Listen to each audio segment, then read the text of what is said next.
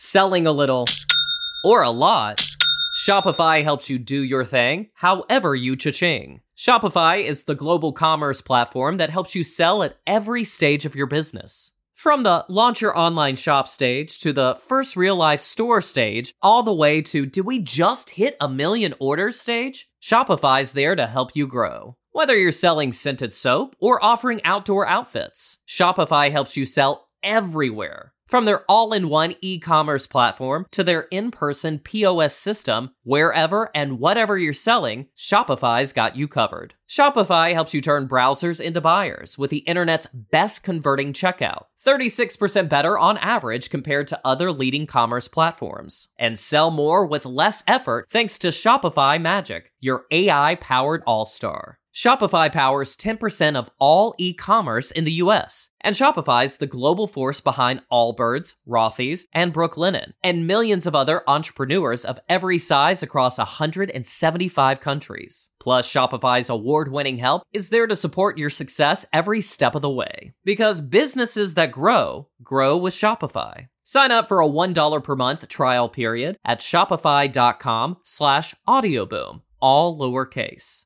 Go to shopify.com slash audioboom now to grow your business no matter what stage you're in. Shopify.com slash audioboom. Help me, Obi-Wan Kenobi. You're my only hope. Bienvenidos a la cueva del guapa. Aquí solo se habla de Star Wars. Force is what gives the Jedi his power. It's an energy field created by all living things. It surrounds us, penetrates us, it binds the galaxy together. It's a trap! We would be honored if you would join us.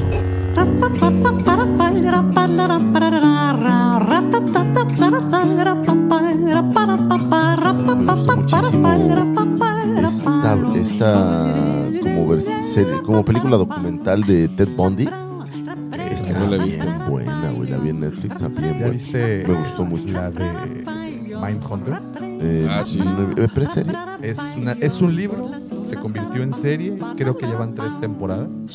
Vale la pena. vale. ¿Pero es basada en Ted Bundy o en asesinos seriales? Eh, empieza con... O sea, a Ted Bundy, de hecho, lo usan como ejemplo y de ahí parten con otros asesinos seriales. Muy buena, ¿eh? Bastante, Está buena. bastante Me, me gustó mucho. Y luego el mismo director tiene, no sé si es antes o después, yo creo que es como la información que recabó para la película. Uno que se llama Las cintas de Ted Bundy. Ah, pero sí, es como la versión sí, sí. documental. Es que es al revés. Primero Bueno, salió la Primero es hizo- las cintas, ¿no? Pero Ajá, yo es. quiero pensar que tiene una relación porque es el mismo Sí, director. Es el mismo director. Y de una salió la otra. Pero está bien es. interesante. Sí, efectivamente. Me gustó el- mucho. Como el orden es primero ver el- las cintas de Ted Y Bundy luego la. y luego la película, que la película es Zac Efron, ¿no? Quien la hace de... Este, es- ese es el, el que jugaba básquetbol con High School Musical. ¿no? Sí, ese ese, es. Sí, sí, sí. ese es el, el de Buenos Vecinos. No, no, no la vi. Ah, no. Me la ahorré, la verdad. No me acuerdo. No me acuerdo, pero sí, y hay, hay buenas series de, de criminales. Esa me gustó Sí, mucho. bastante. A, mí Sí, siempre me han fascinado mucho los signos seriales. Sí, sí. Este, Son guapos. eh, Pues Ted Bundy era muy guapo. güey. ¿Cómo era se- parte de su encanto. ¿Cómo ¿no? se llama la de.? digo, igual es la misma, pero. Que empiezan. ¿Cómo empezó el FBI? Que están. No, ese es la gente Carter, güey. Ese es otro No, pedo. no, no. Son los expedientes secretos aquí. Sí. Pero agarran. Está un cuate, es el que hace los estudios criminales. Esa- pero no es esa, la de Mindhunter, Mindhunter, es la de Mindhunter, Van dos ¿cómo se temporadas, entonces. Van dos temporadas. Dos sí. Es muy buena. Amaba los X. Sí. Era bueno. Pensé que estabas tarareando la de Doctor Who. No, estaba intentando Oye, pero ¿en qué acabó eso, eh? ¿Va a haber una temporada buena. nueva? De, Ya hicieron una nueva. ¿De pero- los ex? ¿De los ex Sí, pero no la he visto. No, no, ni- no se me ha antojado mucho porque no, es. no está tan chido. Creo, que- creo que ya no sale. Ah, no, sí trajeron a los dos, al David Ajá. Duchovny y a la chava. Pero creo la- que también ya los este Sí, les como- pusieron unos jóvenes, ¿no? Son Sí, como, como, los- que los van a, creo que. Como los van a Como que van a pasar la ¿no? estafeta. Eso Pero no me gusta. ellos así como que tenían ondita o no? Es que yo nunca lo seguía así. ¿Entre ellos? Ajá. Pues según yo había como una tensión Sí, ¿no? sexual muy fuerte, pero creo que nunca pasó nada. si a uno le pasaba algo ahí, iba el otro en chinga. Bueno, en, la película que es como, entiendo que es como ya la- el final de la serie realmente fue una película. eh, pues a, él- a él lo abducen finalmente. Sí, sí, sí, se lo llevan. Pero no se lo llevan a. Ah, no, claro. Sí, usted- esa- se lo llevan como a una base Sí, donde sí. están como Te dije, te platiqué que Le hacen programa cavity de, search. de radio ahí en, el- en Ellas con Capa, que por cierto, si pueden escucharlo en el 93, 95.3 FM, si están en Cancún, si no, pues ahí subimos el podcast semanalmente. Sí, o por la no, internet. diario, diario, diario. Eh, tuvimos un invitado que fue abducido por un ovni. Eso está cañón, ¿no? Eso estuvo difícil de superar para el siguiente invitado. Sí, pues Sí, como claro. Llevé a es- una medium. Una, a, la, a la- la hija de la paca, güey. Ah, no. no, no, no, si tienen eh, oportunidad. La del luego, encanto. luego comparto el episodio del podcast para que escuchen a los dos. Dan miedo, eh. Es que sí. Da miedo. Y yo tengo una pregunta, y esto es así, de verdad, algo, un- una curiosidad que, que he tenido siempre. ¿Por qué todos los que abducen Ajá. siempre regresan y dicen que les hicieron, este, ¿cómo ponerlo? Cavity search. Sí, sí. Sí, o que les sí. insertaron algo por el Pues por porque, Urano. porque no sería tan divertido si no, o sea, me aducieron y qué hicieron, jugamos ajedrez y me regresé, Ah, pues güey. no. O sea, pero pues por lo menos que me sienten y Tiene- me hagan preguntas. tiene que haber una no que me metan tiene algo. que por- ser invasivo. Pero no- no- Güey, Sí, pero claro. yo tengo una mejor pregunta, güey. ¿Qué están investigando ahí? pues Pero no es de lo- ahorita. Pues por algo lo ¿Cómo, inventaron. cómo- pues cómo son se los formó el overlords. colon? Pues son los overlords. Ellos diseñaron el pinche cuerpo humano.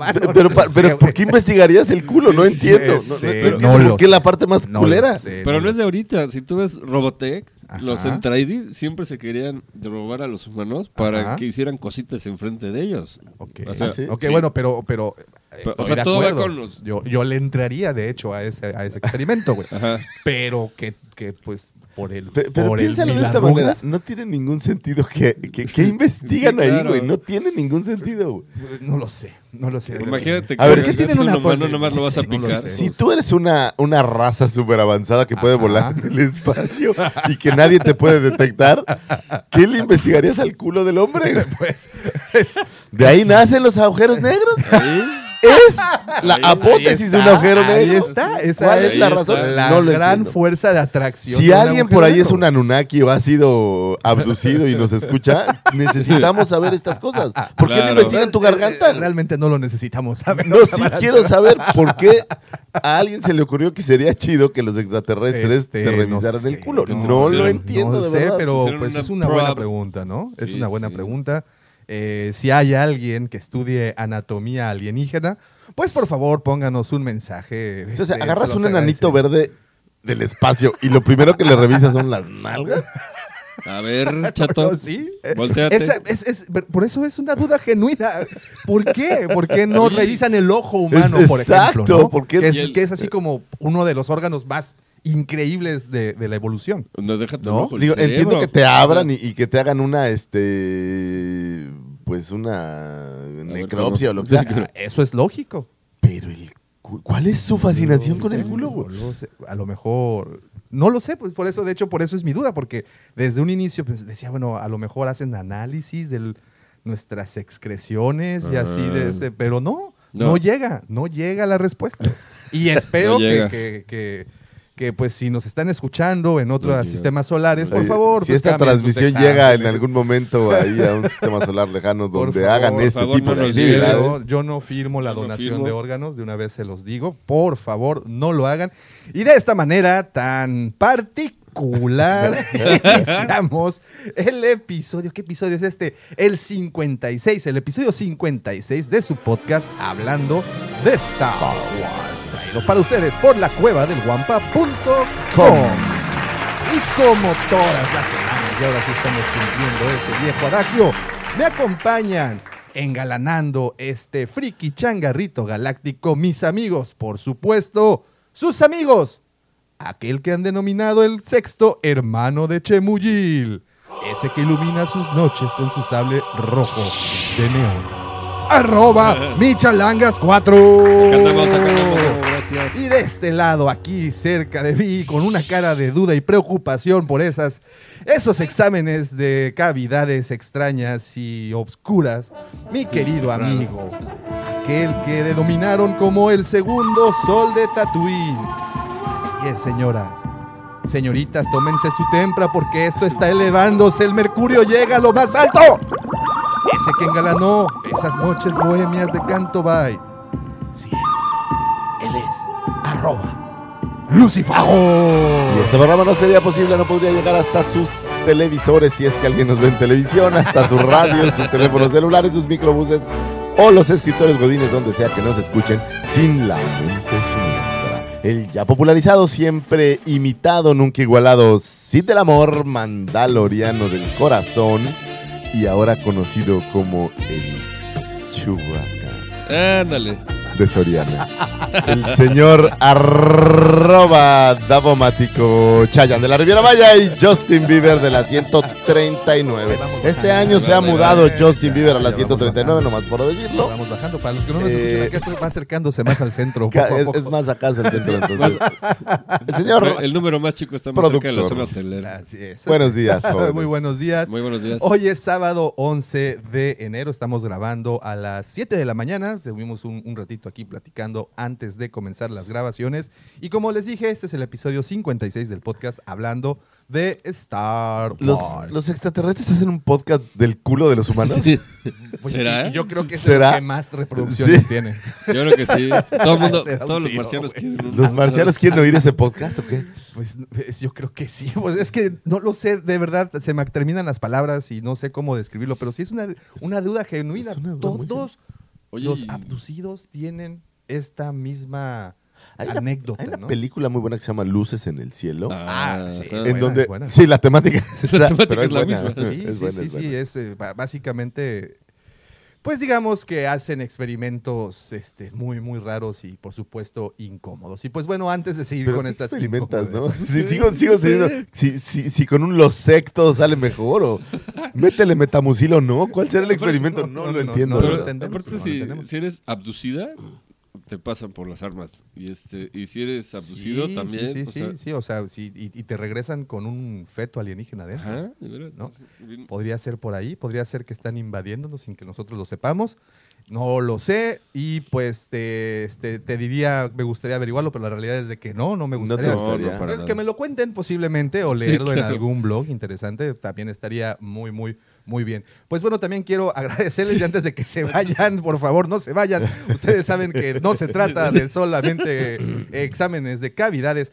Muchas gracias a todas las personas que ya nos siguen a través de nuestras diferentes eh, redes sociales como es Twitter, Facebook, eh, Instagram. También tenemos nuestros videos en YouTube.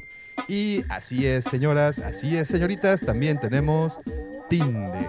Y Tinder, hablando de nada, ¿verdad? Nada, no, no llega nada.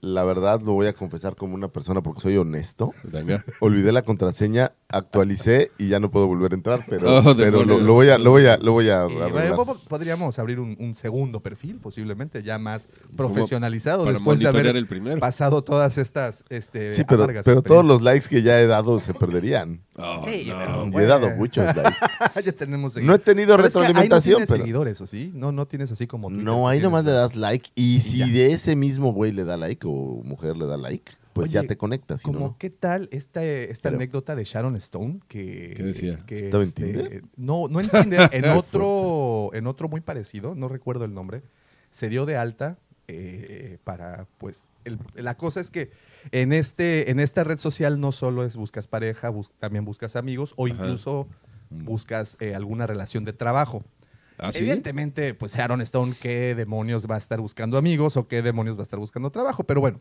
dio de alta su perfil y la, los, los pues, directores o la gerencia de este sitio eliminaron el perfil pensando que era, Que era un, un- era un- una copia. Así es, que era apócrifo o que pues estaban haciendo uso indebido del nombre de Sharon Stone. Claro. Y ella mandó una carta precisamente pues, quejándose de que sí, sí era ella y que pues esto lo publicó en sus redes sociales.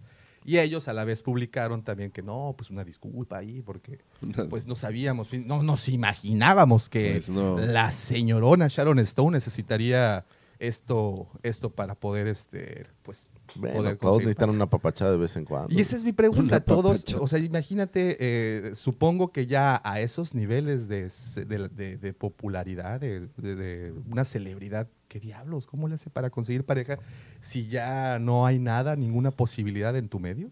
Pues Pues yo creo que siempre hay, ¿cómo Sí. no? O sea, puede ser el de la tiendita o puede ser Tienen agentes, pueden fixiarlos ahí con alguien, ¿no? La cosa Sí. es que la vida pública ya se vuelve bien complicada, entonces... Eh, Exacto, ese es el punto. O sea, Así. si ya eres, vida pública, pues es difícil. Pero si vives, en, a uno de si vives en Hollywood, ¿no? todos son igual Sí. que tú, ¿no? Digo, Sí. no, no sé, no vivo en Hollywood, pero si vives en esta zona donde todos tenía- son actores, pues Ay, Mira, sí. es, Sí, es- sí. es muy común que un arquitecto, pues, conoce a una arquitecta por el trabajo, por la escuela o lo que sea. Yo creo que debe ser Pero también similar. O sea, tus círculos, tus círculos son donde, también, estás, ¿no? O sea, Sí, sí, ser sí, alguien- puede ser alguien de producción, puede ser un, un, el- agente. Sí, no sí, sé, sí, sí. ¿no? Pero en el caso de las celebridades y sobre todo celebridades de la talla de, de esta actriz, pues debe de ser Está en complicado. teoría ejemplo, más fácil, ¿no? ¿Quién? Sí, claro. Natalie Portman anda con un fan. O sea, se, ¿Ah, casó, sí? se casó con un... No ¿En sé- serio? Sí, creo que es Natalie Portman. Órale. es- o no sé si Natalie Portman o la otra, la que es el diario de la princesa, Ajá. o Gatúbela. Eh, Este, ah, esta. Pero- Pues no te vayas tan lejos, el que se, la que se casó con el príncipe Harry, este, también era artistilla. Es la, Ya- la ya que- se rajaron, ¿no? Ya no quieren sí, ser las que príncipes. renunciaron a ser príncipes, ajá. ¿no? Pero eso está más ensayado, mano. Sí, ¿tú crees? Sí, no, de esos no dan pies sin guarache. Oiga, ¿y en qué momento nos convertimos de hablando de Star Wars a, a- a ventaneando? Pero. TV Notas para ustedes. La nota del Pero corazón. Bueno, bueno, ya, ya también ya, ya les, ya les pasamos. No, pero es que, es que aquí, aquí se enriquece el Claro. mundo. No, no, no, me queda muy Y claro, me queda muy claro. Imagínate qué tan importante fue la noticia del príncipe Harry que hasta una galaxia muy lejana No, llegó, espera. Lo más importante de ahí es que eh, anunciaron que ya Gran, Gran Bretaña ya va, o sea, el Brexit va. Sí, sí, sí. Y la nota de Harry le tumbó la Pues nota al claro. otro. Es que Era ¿cómo no? sonado. O sea, Es que para los ¿cómo no? ingleses eso es, Pues eso es más relevante, de hecho. es más ¿no? relevante que todo. Así es. Y pues bueno, este, regresando un poco al tema del que nos pertenece, también quiero agradecerle a todas las personas que ya visitaron y depositaron su confianza en la página lacuevadelguampa.com. Como ustedes saben, no solo encontrarán todo el inventario que tenemos en la tienda disponibles para ustedes, sino también encontrarán contenido original creado para todos los coleccionistas y por supuesto fanáticos de Star Así es, para ti. Wars. Para ti. Tú Para que me estás escuchando, tú que estás ahí En el Eh, chicloso de allá en del- el chicloso del de la mundo. frontera escuchándome, para ti que estás ahí en Angola, o, o era este... No, no, sí, sí, no, no. ¿Angola? En, No, no, no, en Uganda. En Uganda, Uganda. para ti, Sí. tú, personita Oye, eh, pero eso está gacho. Esto, esto, fíjate, es como si nos dijeran, eh, ahí donde vives, en, en, en- allá en, vives eh, perdió la en moto. Panamá. No, pues es que vivo en México. Ah, pues es lo mismo, está ahí luego, está al luego. lado. Bueno, pues es que uno no conoce, digo, Sí. uno es ignorante, entonces... sí, pues Pero saludos, para esta saludos persona, para tú, ti. tú así, tú, y de repente vas a ver a un cuate así que está con la mano en el pecho, porque así, y, y con una cara de sorpresa. Me hablan ¿Yo? a mí, ¿de veras? ¿Yo? A Sí, tú, a ti te estamos gracias. hablando. Gracias. Muchas, Gracias. muchas, muchas, Muchas gracias. Very well, Captain. Very well, Captain. Master, moving stones around is one thing. This is totally different. No, no different. Only different in your mind. You must unlearn what you have learned. Oigan, pues este próximo 2 de febrero se celebrarán en Londres, esto es en el Reino Unido, mira, hablando de la princesa, bueno, del príncipe y la ex princesa o los ex príncipes o como se diga, eh, los premios BAFTA, que son básicamente la equivalencia de los Oscar en. Inglaterra. Esto, como les digo, será el 2 de febrero. Estos premios, nada más para que sepan, se llevan realizando desde 1947 y premian a lo mejor de la televisión y el cine a nivel mundial. De caso, digo, porque ¿Los la, verdad yo jamás los veo. Los Arieles, no. Es que nadie los ve. No, pero, pero me queda la duda, ¿qué tanta sincronía hay entre los ganadores de BAFTA con los ganadores de, de Oscar? Mira, eh, eh, empieza la temporada de premios a partir de noviembre, en teoría a finales de octubre, principios de noviembre empiezan las, las temporadas de premios, pero son los que empiezan en enero, como los Globos de Oro Los que Globos tuvimos apenas hace una semana. Pero Golden Globe es más televisión, ¿no? Televisión, y, televisión. y- y cine también. Entonces, y estos, para que veas, al igual que los BAFTA, eh, sí van como que perfilando quiénes son los que van a terminar ganándose el Oscar. Pero no, pues, siempre fue así, porque mira, este, como dijiste, eh, los BAFTA empiezan en 1947 y la traducción es los British Academy of Film and Television Arts eh, Awards. Awards, ¿no? Sí, es correcto. Y eh, no, eh, a partir del 2008 lo hacen en el Royal Opera House, pero antes era en el Cine Odeon, que era la sede oficial. Y la estatuilla la diseñó un chatito que se llama Mitzi Kunif. Y antes se celebraban entre abril y mayo, pero obviamente pues, los Oscars son antes y ya después nadie los veía. Entonces a partir del 2001 se hacen en febrero antes de los Oscars. Muy bien, muy bien.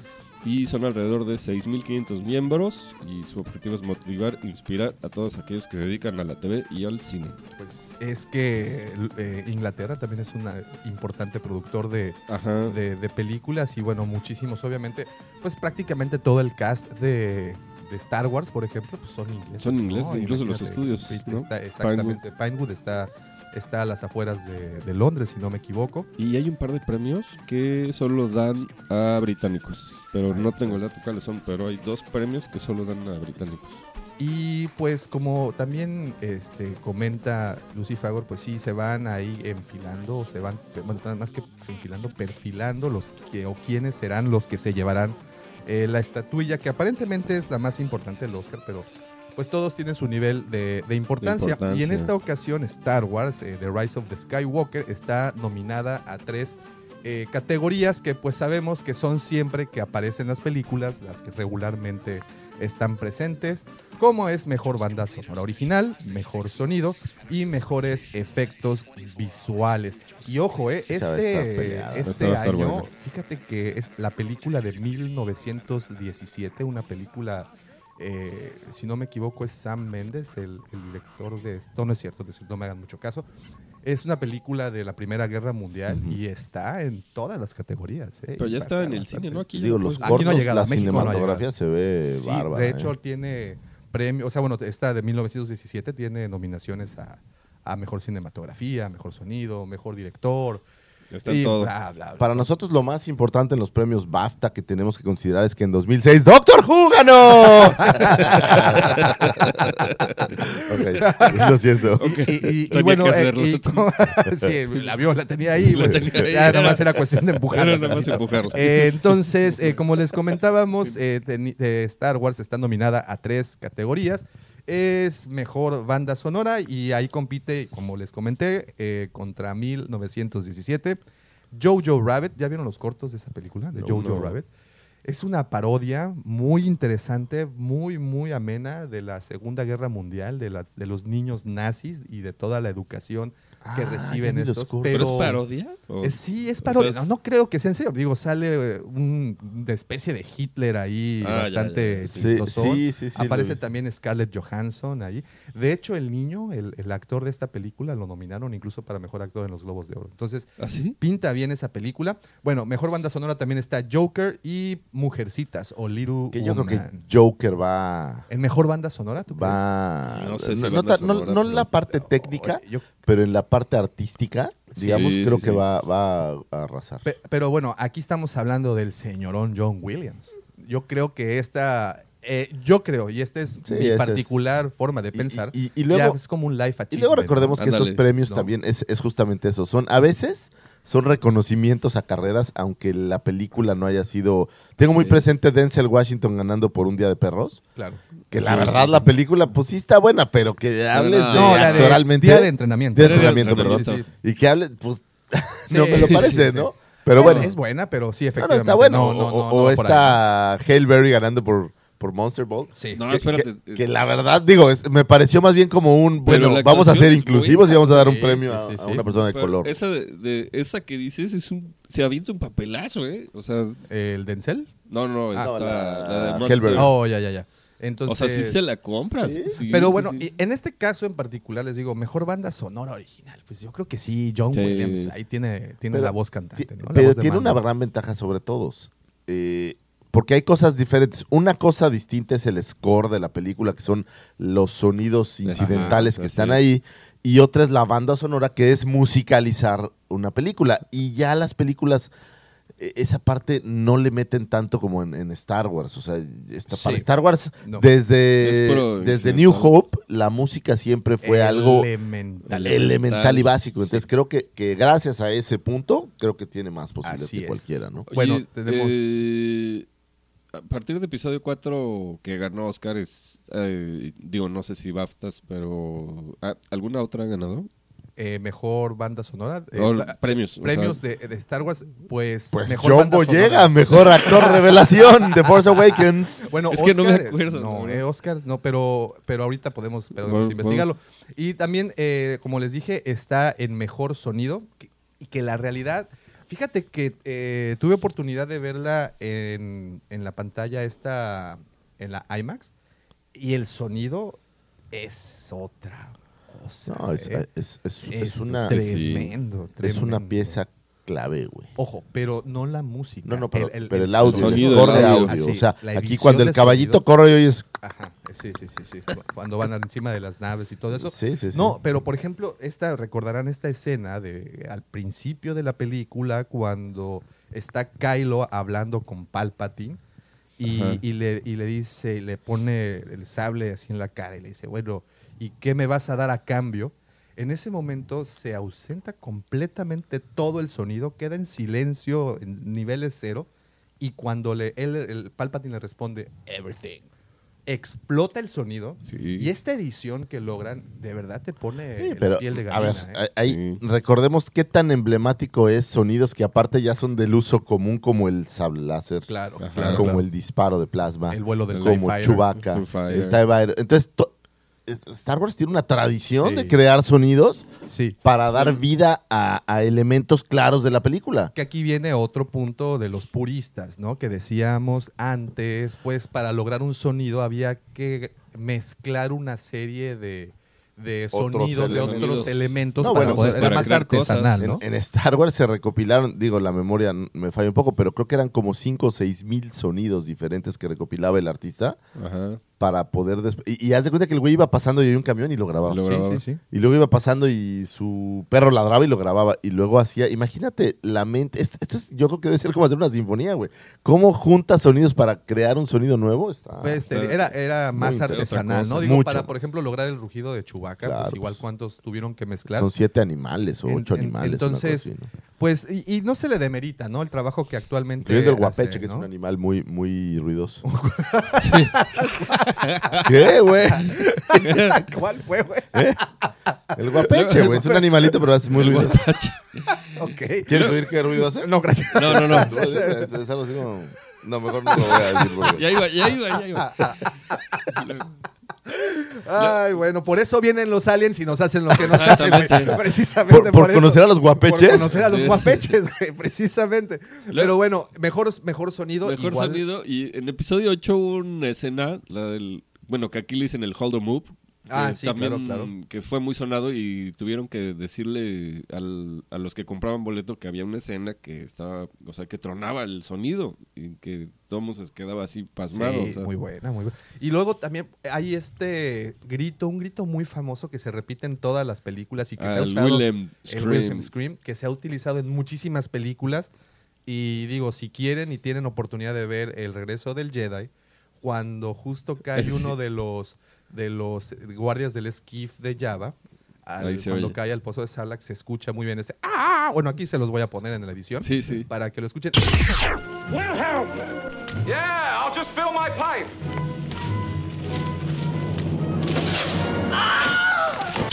Este mismo sonido lo han repetido Todas. Ahora, innumerables Aquí hay algo bien interesante. Estaba vi un video, me gustó muchísimo. Lo voy a buscar un cuate español.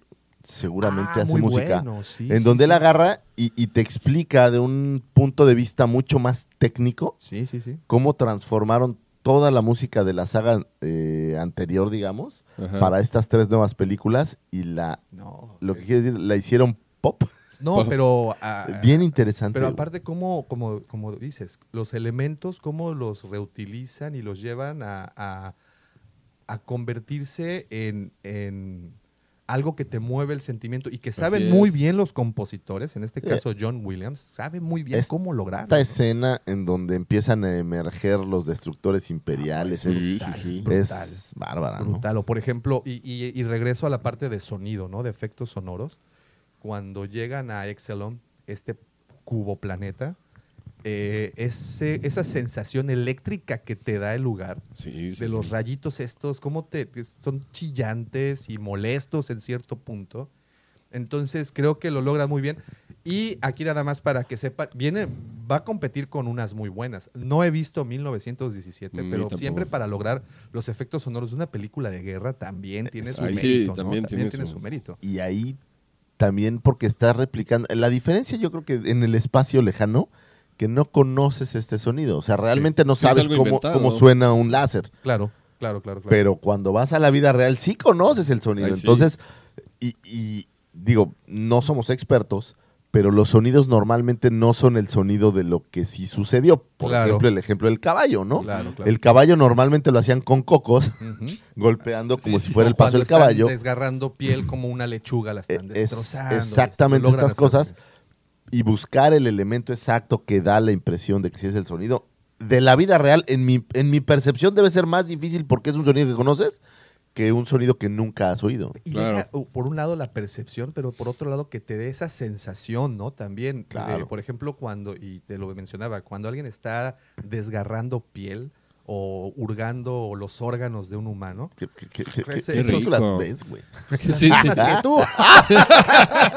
las, que, las que me pasas los VHS. Ah, bueno, Sí. eh, mejor sonido. está- Necromancer, muy recomendada. Está Joker también, anda por ahí. Una que no me van a dejar mentir, que también eh, la edición de sonido es buenísima, es la de, bueno, en inglés es Le Mans 66, Ah, que Es- en español es Cas- Contra lo Imposible. que si así. a mí me lo preguntaras, yo, yo le daría. Digo, no he visto 1917, ¿17? pero creo que esta del de más excelente. Es buenísima. Excelente. Muy buena Yo de película. guerras a coches me gustan más los coches. Sí. ¿no? Y en es- particular esa historia, Ah, sí. ¿no? Es que sí. a- aquí lo que tiene es la mezcla de la historia, es muy buena. Claro, claro. Más la cinematografía, ¿no? Que Y la verdad, yo he visto a este. eh, el Batman. A Ajá, este. a Christian Bale. a Christian Christian Bale. Bale. Es un actorazo, güey. Esta película que hace de no. Vice, Sí, Es sí, súper sí. que es el vice- vicepresidente, es excelente. Y la actuación en Le Mans, Buenísima. Excelente. Transformaciones el- físicas. El maquinista. El, maquinista cómo quedó O sea, flaquísimo, sí, sí. ¿no? Para eso. excelente. Y luego para esta que dices, la del Vice fue gordo. Fue muy gordo. fue muy entonces, gordo. muy buen actor. Y por último, Rocketman también, de esta, esta película de. Ah, sí, de la, la- vida de Elton John. ¿no? Así es. Entonces, pues Yo bueno, no la vi, ¿es buena? Es buena, es buena. Y este Tagger Egerton, que es el actor, el que hace Kingsman, bueno, el chavito Ujú. este, Ajá, ajá. la neta es que hizo- hizo una muy buena chamba. Eh, él se ganó, creo que un Globo de Oro precisamente por esa, por esa actuación. Habrá Bueno, que verla porque no sí creo que se lleve el Oscar, pero sí creo que va, va a estar ahí compitiendo a, a algunas categorías. Ya en los Globos de Oro se llevó, por ejemplo, Mejor Canción Original. Entonces, O sea, pues, hicieron una va. canción nueva para la película. Sí, sí, sí, Ah, sí, mira. para la película. Muy interesante. Y bueno, y por último, mejores efectos visuales. Ajá. Va a competir con Endgame, ahí va a ser. Ahí vamos a tener complicado, broncas. pero- Va a competir con The Irishman, que también tenemos esta parte de, la, de rejuvenecer digitalmente a los actores. Eso es, Eso está es interesante. muy ¿no? moderno. Eso está interesante. Y en Star Wars, la verdad, eso les quedó muy mal. Ah, En- tenemos en- una nota más adelante precisamente de eso. Ay, ese- No, pero aquí viene alguien que va, que creo que puede romper, ¿eh? Bueno, tenemos también 1917, de, Sí. de esta que les digo que está en prácticamente todas las categorías. Endgame, como dices, y está The Lion King, ¿eh? También. O sea, Pues ahí- ese anime, eso, güey. No, la animación de Lion King es. Es Pero aparte, cosa. tienes tres películas de Disney, güey, allá Encima. adentro. ¿Sabes? Pero pues es. es- Es Disney, güey. pero ¿quién, Disney. ¿quién más hace películas de gran presupuesto como No, Disney? no, No, Ya, no. ya, ya no creo que le compita a nadie. güey. O sea, pero hablarte de los ejefe- efectos, ¿no? Aquí me voy a adelantar, digo, lo vamos a tocar más adelante, pero un ejemplo de lo que dijiste de cuál es el futuro de Star Wars, eh, yo mencioné algo eh, que son las plataformas y un buen ejemplo es Irishman, porque ese es este, no más, es Amazon. No, es, es No, es Netflix. Netflix. Es Netflix también. No, bueno, pero vete Claro, más allá. o sea, Roma, y está fue. Roma fue O un sea, sí, sí, suceso sí, sí. vía plataforma. Exacto, exacto. No, y, y no solo eso, digo, ahorita tenemos el, el, eh, bueno, fue Roma, como dices, están los dos papas, también una muy buena Así es. película. producciones Desde que salen. Birdcage hizo un... La de. Sandra Bullock que no pueden ver. O sea, Ah, hizo también, su estuvo muy buena, sí, también Sí, estuvo sí. muy Digo, buena. también hay basura, ¿no? El otro día vi una de, Ay, sí, mucha. de, de como unos como pájaros vampiros que son caníbales y se comen a los hombres de es- Netflix, que es avientas Sí. 20, pe- 20 producciones y de esas Sí, sí, sí. rescatas una o dos, ¿no? una, pero, pero esas una o dos son toda. muy buenas, exacto. Entonces, Esa te saca todo. pues ahí está. Y bueno, nada más para puntualizar, recuerden que mejores efectos visuales Star Wars fue la que regresó esa categoría es. a los Oscars, ¿no? Porque, o sea, como sabemos, se daban así como premios muy... Pues no había habido una producción que llevara esto al nivel a donde lo llevó, donde lo llevó George Lucas y el equipo de ILM, que, que como saben, en un principio, en 1976-77, cuando producen Una Nueva Esperanza, pues esto fue una magia, se creó algo nunca antes visto. Literal, se Literal. crearon cámaras, se crearon tecnología, tomas, todo para- sonidos. Entonces, eh, se creó muchísimo. Eso se lo tenemos que seguir agradeciendo a este equipo tan interesante que formó Lucas. Y pues de ahí partió todo esto. Entonces, pues bueno, como una vez más, eh, Star Wars nominada a tres premios BAFTA para el 2020, mejor banda sonora original, mejor sonido y mejores efectos visuales. Y hagan sus predicciones. Suelen ¿sabes? ser las categorías en las que, Sí, en las que siempre, las que competimos, ¿no? participan. O sea, Siempre, siempre. digo, rara vez, es más, ni siquiera recuerdo si alguien alguna vez como mejor actor ha tenido. Bueno, John Boyega, el premio a actor revelación BAFTA de The Force. Awakens. Pero eh, normalmente Star Wars no compite en esa parte, más bien es la, parte técnica, es como Sí. su terreno. Sí, sí, Pero sí. ya, como dicen los cuales, digo, está padre ganar, pero ya es un honor ser nominado, ¿no? Totalmente. Y bueno, predicciones. ¿Creen que se lleve mejor banda sonora original? Yo creo que ese es Para John cerrado, Williams, Yo creo que ¿no? sí. cerrado esa sí se por va. John Williams, Por John Williams. que tiene un cameo bonito en la película. Muy bueno, Ah, muy sí, bueno. está padre. Mejor sonido, Mejor sonido, quién sabe. ¿Quién sabe? porque está Le Mans ahí. Porque ¿no? está Sí, Le Mans. hay mucha y- Y, competencia. esta película de eh, 1917, 1917, quién sabe cómo venga, ¿no? Los, los, lo- la academia sabe. Sí, Sí, y cuando la ves en tantas categorías, algo, Sí, algo, algo, muy especial. Y ¿no? mejores efectos visuales, pues ahí tenemos Avengers, ¿no? También. Pero eh, hay, hay una diferencia, creo yo, en Avengers.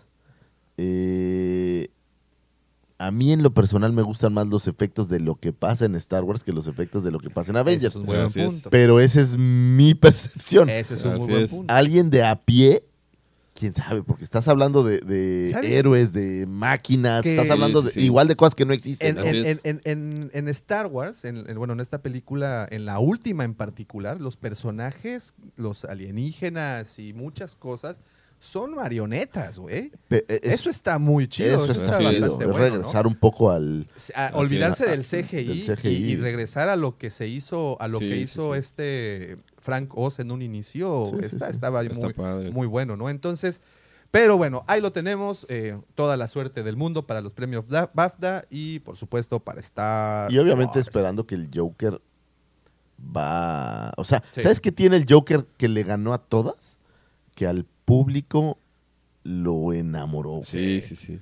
O Sí. sea, no solo es una buena película, sino la gente se conectó con esta idea de, de el oprimido, Sí. el que es la sociedad la que te vuelve un ¿no? monstruo. Sí, no, Se- y, fuera de eso, que es de las primeras ocasiones que tienes un, un, un personaje ficticio de cómics, en este caso de DC, que está metiéndose en categorías que películas de superhéroes Bueno, no había llegado. Black ¿no? Panther no tuvo mejor actor, me parece. No, Black Panther tuvo, no me acuerdo, pero creo que Black Panther lo que tuvo fue mejor, son- mejor música. pero, Pero tuvo sí varios. nominado, es más, ¿eh? estuvo nominada a Sí. mejor Ah, sí, película. sí, mejor película. Pero, pero bueno, en este caso no tuvo como, como que no le veíamos tanto futuro como le vemos a Joker. Pero o ¿sabes sea, qué tiene? cuando habías visto Joaquín Phoenix, sabes, está así de llevarse el Oscar a mejor actor. Se lo Yo llevó a que- mejor actor. Pero yo creo que se lo va a ganar. eh. Yo creo que Ese sí. creo que lo trae en la bolsa ese es muy puesto, bueno. es muy bueno. Es muy, muy bueno. Pues ahí está toda la ¿Sabes qué le gusta a la para estos academia? Es, estos actores que, que bajan de peso, que suben de peso, que suben. Por ejemplo, cuando Nicole Kidman ganó, pues fue por ponerse una nariz falsa, güey. Pues Sí, sí, va, acuérdate de Charlize Theron cuando hizo Monster. Eh, ¿no? exa- pero exactamente, a, a- a la gente le gusta mucho que te transformes, en el personaje, güey. Entonces Sí, eso sí. creo que le va a dar puntos.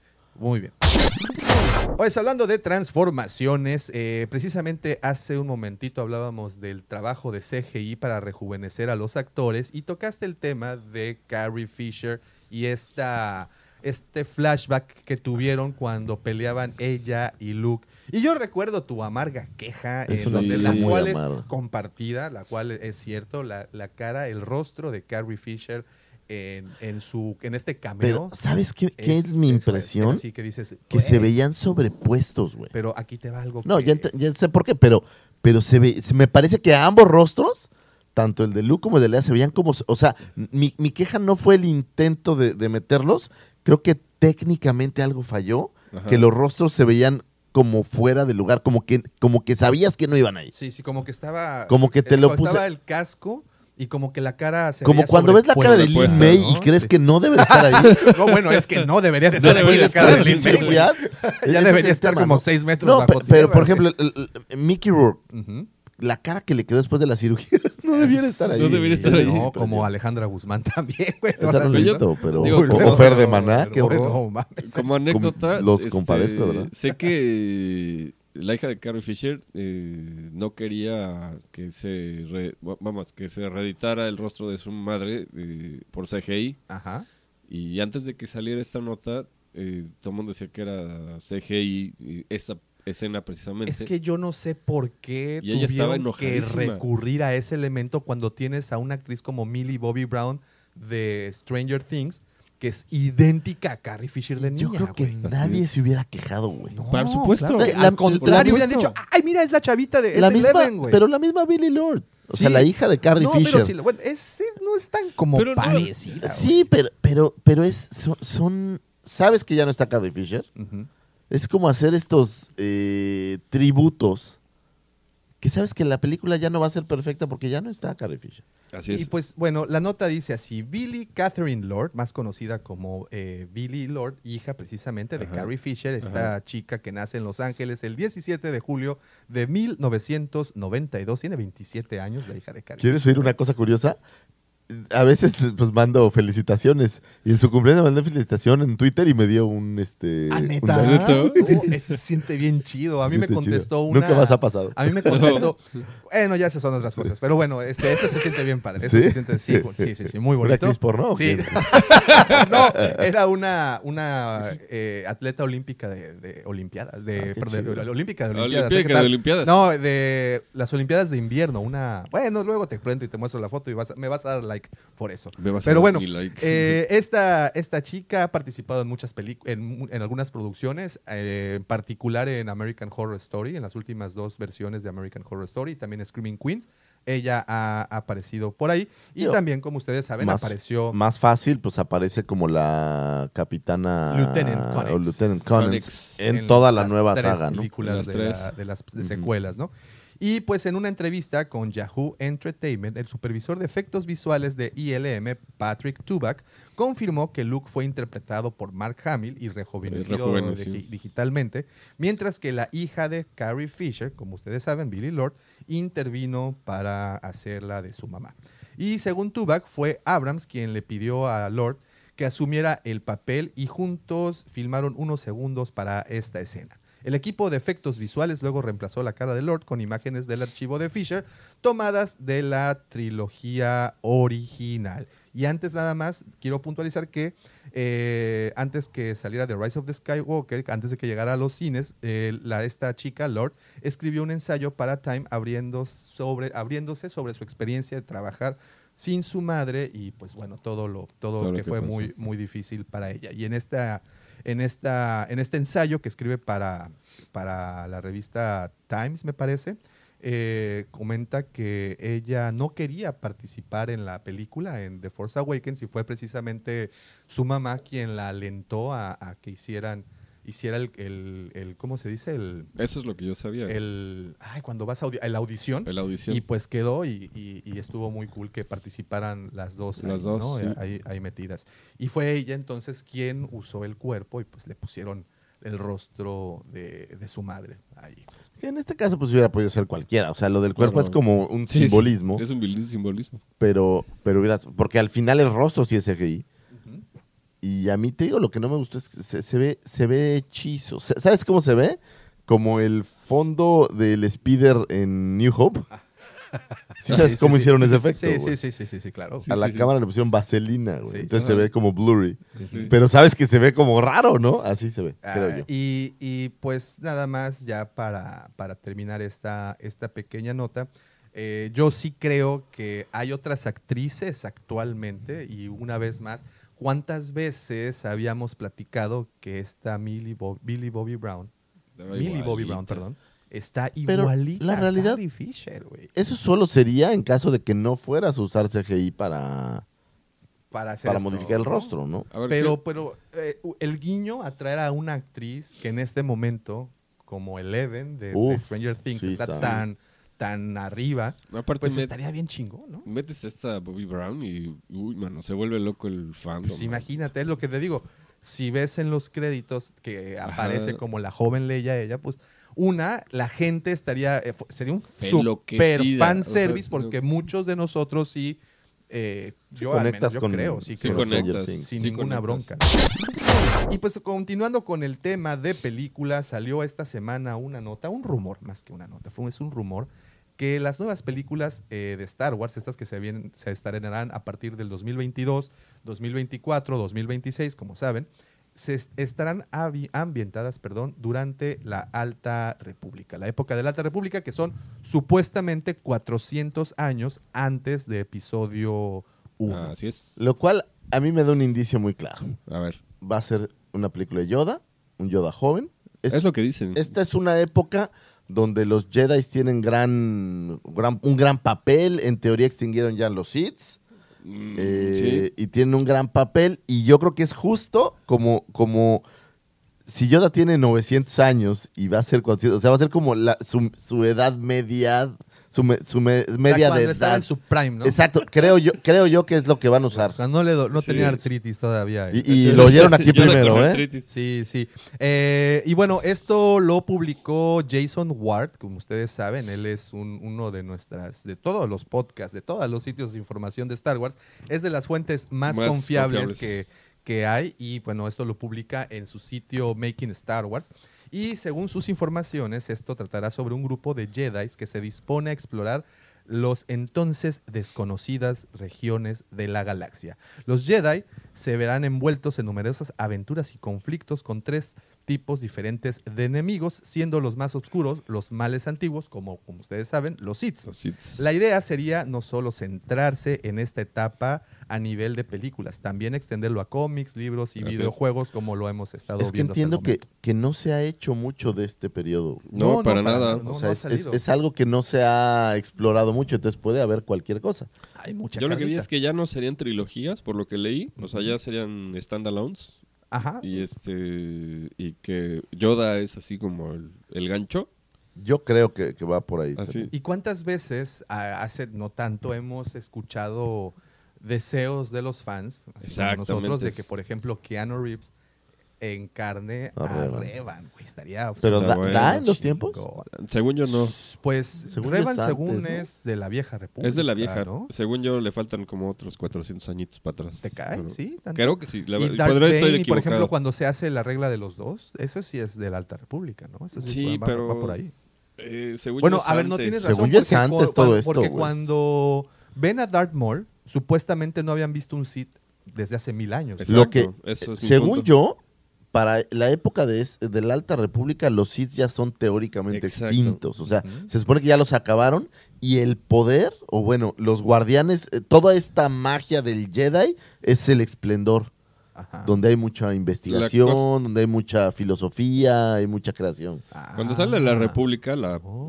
la, la vieja República, es porque los Jedi derrotaron a los Sith y los Jedi se vuelven este como facción religiosa, si Sí, quieres los verlo de una manera. los guardianes. Para los- que la República no los viera como una fuerza que se les pudiera voltear. Y dejan de usar sa- eh, blasters y ya nada más se quedan con los sables y ya se vuelven más pues, como para ellos, ¿no? Como más centinelas, ¿no? Como más, como los guardias suizos del Papa. de Entonces, si son 400 años, pues no creo que haya un grupo fuerte de Sith. O sea, más bien creo que No, yo creo que va a ser como un enemigo standalone, tal cual, que Sí. está perdido en, y bueno, y, en un planeta o alguna y como cosa aquí dice, ¿no? O sea, de tres tipos diferentes de males. Y también estamos hablando de, de- de estos de los eh, esta raza que viene de otra galaxia a invadir, que aparece con este con Thron. ¿Cómo se llaman estos los? Ay, ¿Eh? hay, un, hay un monito de ahí en, en The Vintage Collection que son Tron. se me olvidó el nombre. Ah, lo siento mucho, pero bueno, estos monstruitos alienígenas que vienen de otra galaxia a darle en la torre a, a la galaxia de, nos- de que, nuestra galaxia conocida. Ah. Eh, sí. Ah, ok. Ok, Davo. ¿lo, lo soñé? ¿Lo dije? Ok. Entonces, bueno, el cómic de Star Wars, The Rise of Kylo Ren, en el número 2, incluye a Lord San Tekka. Eh, este personaje, nada más para que lo ubiquen, es quien aparece en The Force Awakens cuando Ah, inicia sí. la película y que Kylo va a ver a este viejito, el que está hablando que le da el Poe, el que le da el, el USB. mapa.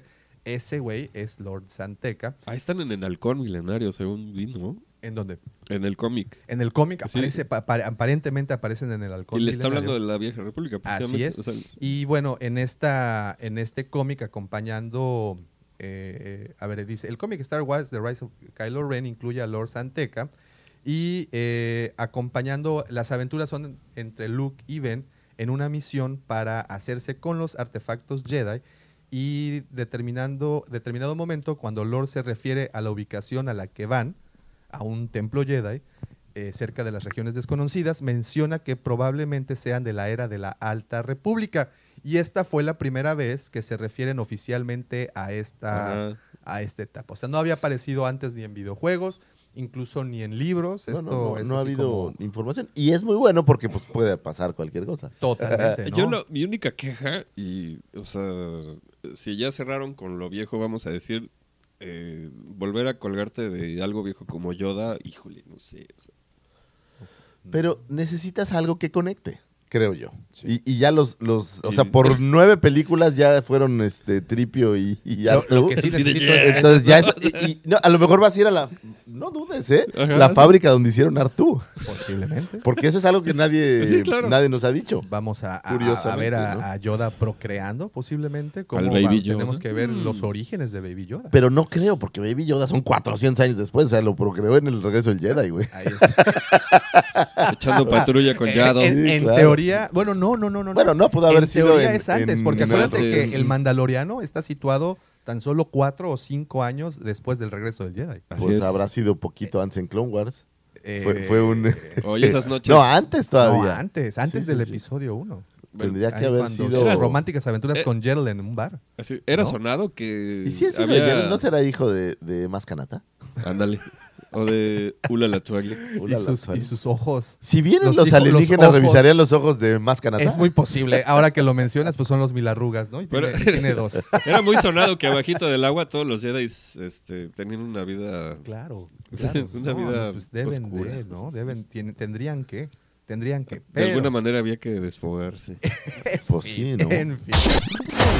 Oigan, también esta semana salió, no ha salido, no, no es precisamente que se haya estrenado esta semana, de hecho se estrenó la segunda semana o tercera semana de diciembre un corto, un fanmade de Obi-Wan, que tuvieron ya oportunidad de Sí, ver. si no lo han visto, se los recomendamos muchísimo. Lo pueden encontrar en YouTube, así se llama Obi-Wan.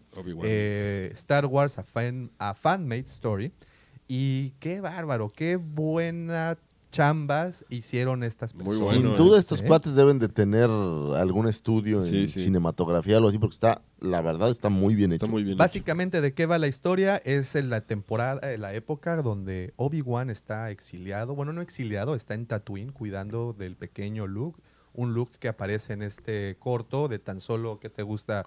Posiblemente dos, tres años. No, Eh, más, más, más, como ¿Sí está cinco más años. Sí, No, sí, está está más. Pero bueno, el chiste está que lo está cuidando, él está exiliado y en una primera escena aparece el tío, el tío Ben eh, hablando con él en una cueva diciéndole, güey, pues vete porque mejor pues, sí, ¿no? porque ya se escuchó que la, el imperio está aquí luego luego y, y, pues tú serás el, el responsable de si vienen, pues por ti nos van a descubrir y se van a echar Claro. a Luke y pues de paso a nosotros y de paso a todo el ganado, ¿no? Y este Y pues de ahí parte la historia y efectivamente de repente sale de esta cueva y aparece ahí el imperio llegando. No, lo interesante es que él, o sea, por lo que vi, o sea, Obi-Wan dice, bueno, pues mejor sí le llego, ¿no?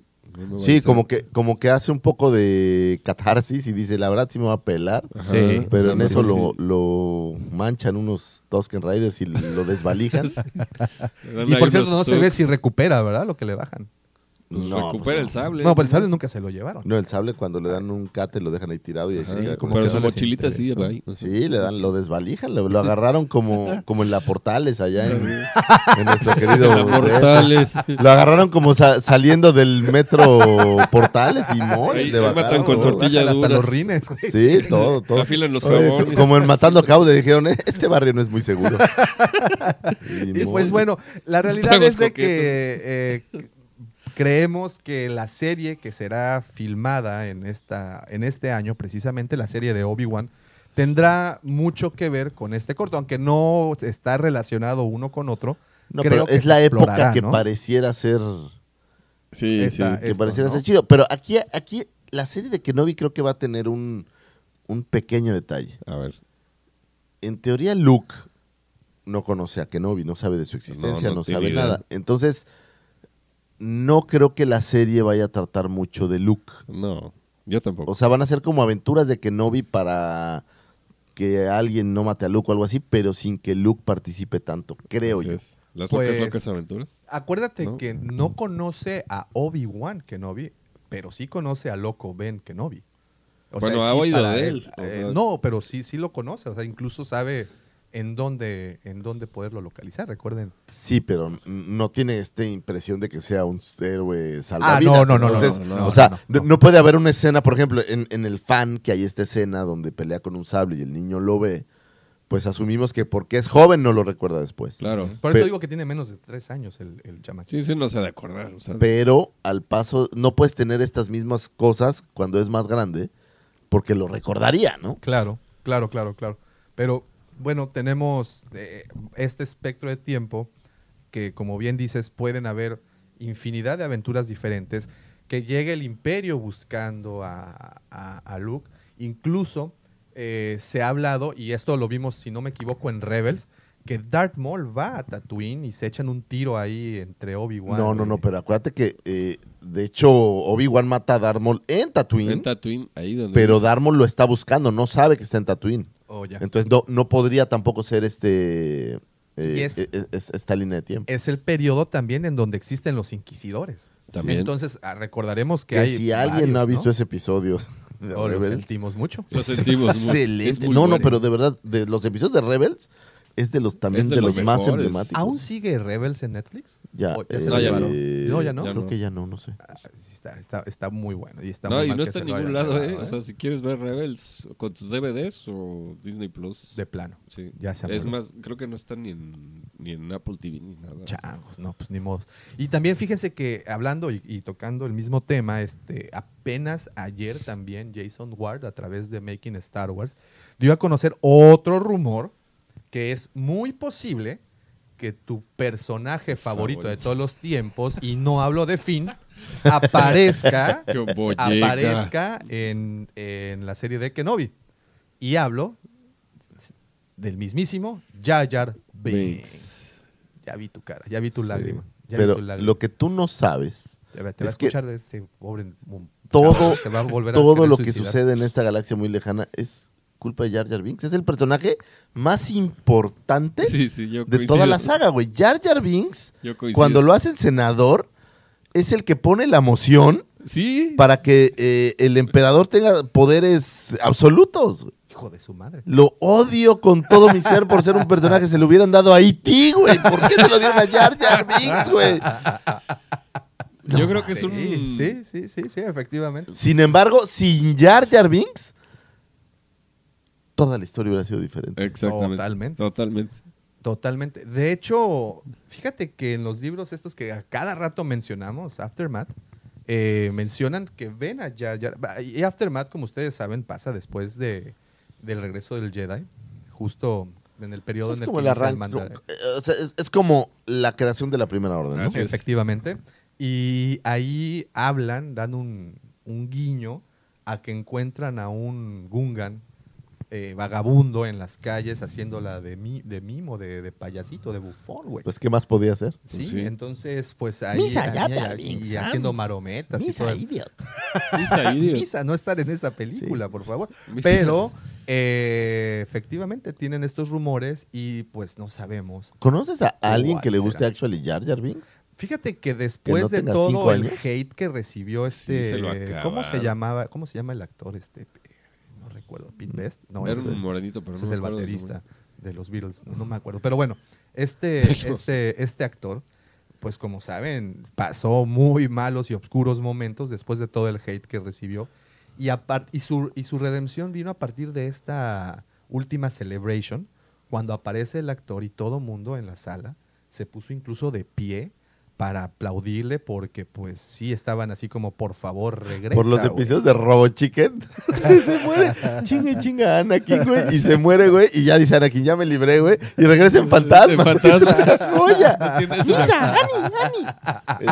Si alguien no ha visto Robo Chicken, Por favor. por favor, véanlo. no es una joya. Pierdan de Pero hay eso. teoría, una teoría que dice que es el, el Sith Lord, o sea, que no es Palpatine, que el que jala los cables como Ah, bueno, Sith Lord es Jar Jar. Yo Sí. recuerdo una ilustración de alguien, no sé quién, Ah, muy, buena. la verdad está chida, de una versión como Sid de Jar Jar.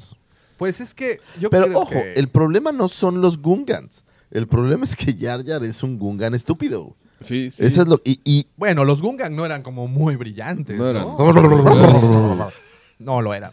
no, pero no, no, no, pero había diferentes clases. Gungans o sea, ves al capitán Toca o Taka Sí, o no sí, sé cómo sí, se sí, llama sí. y pues era un militar, o sea, era- Sí. eran diferentes, ¿no? Y ves a Jar Jar y Jar Jar es, ¿sabes qué? Lo, lo Disney caricaturizaron para jalar chavitos Claro. y no salió. Y no les funcionó. Creo que eso fue el, el tema con Jar Jar.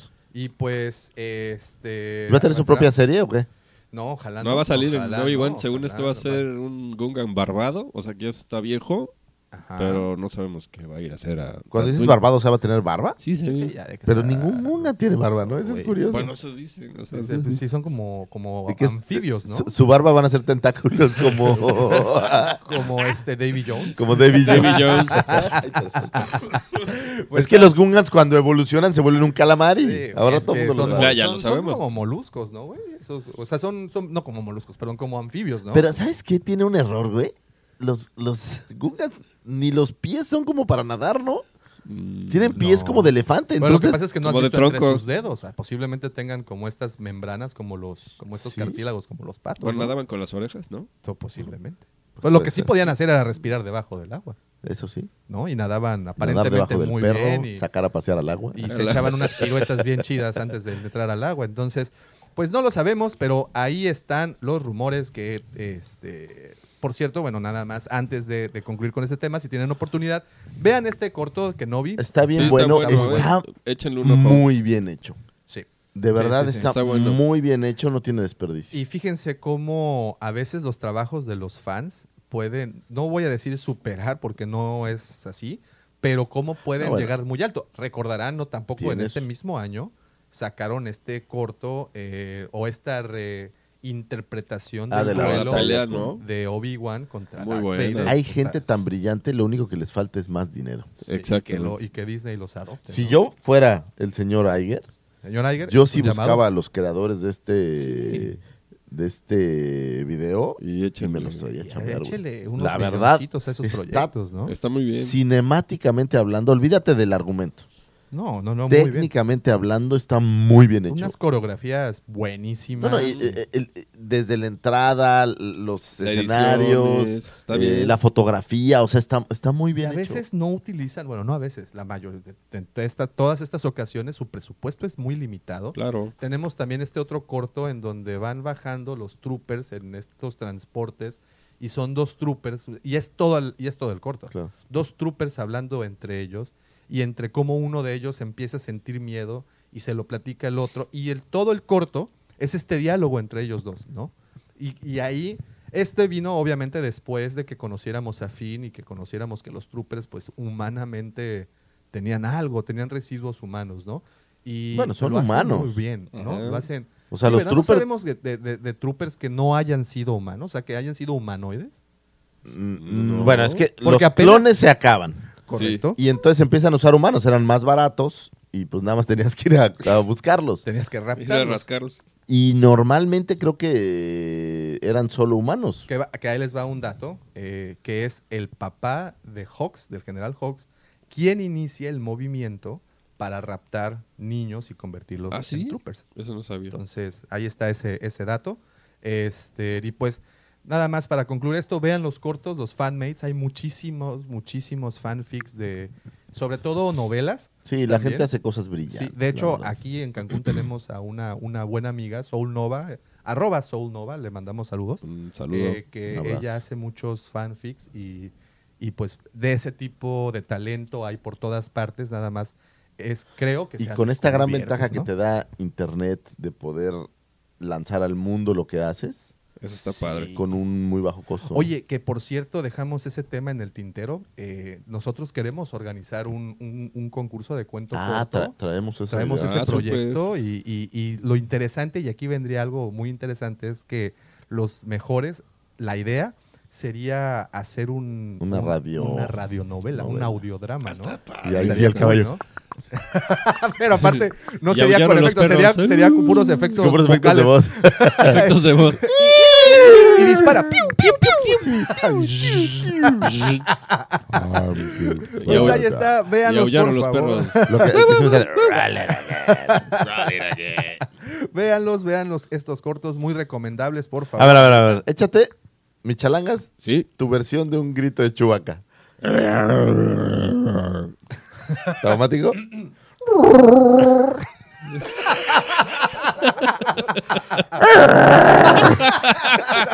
¿Ves? Ahí están, entonces. Y que la gente decida cuál Chubaca es el que se va a quedar. Vámonos. A ver, nada más una Es- segunda Es ronda. como una audición, A ver, fíjate. es una, como una segunda audición. ronda, una segunda ronda. Ahí va el mío. Parece paloma. Voy yo. Estás como, una, como un guapeche. Yo puedo audicionar para el guapeche. ¿No era el del guapeche? Perdóname. no, no, no perdóname. quieres audicionar para eso.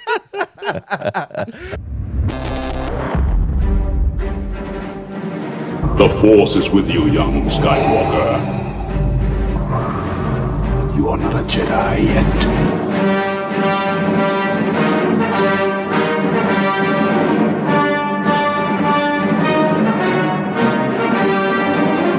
Oigan, el tema de esta semana, eh, pues como ustedes saben, hemos platicado ya durante muchísimo tiempo qué es lo que viene para Star Wars. Eh, Ahorita pues no acabamos de hablar de las nuevas películas, pero eh, viene un fenómeno muy, muy interesante que se dio a finales del año pasado, del 2019. Que decir el finales del año pasado como que todavía no es tan real esto, Todavía ¿no? no. Sobre todo para estas fechas. Pero bueno, en el 2019, ¿qué ocurre al final?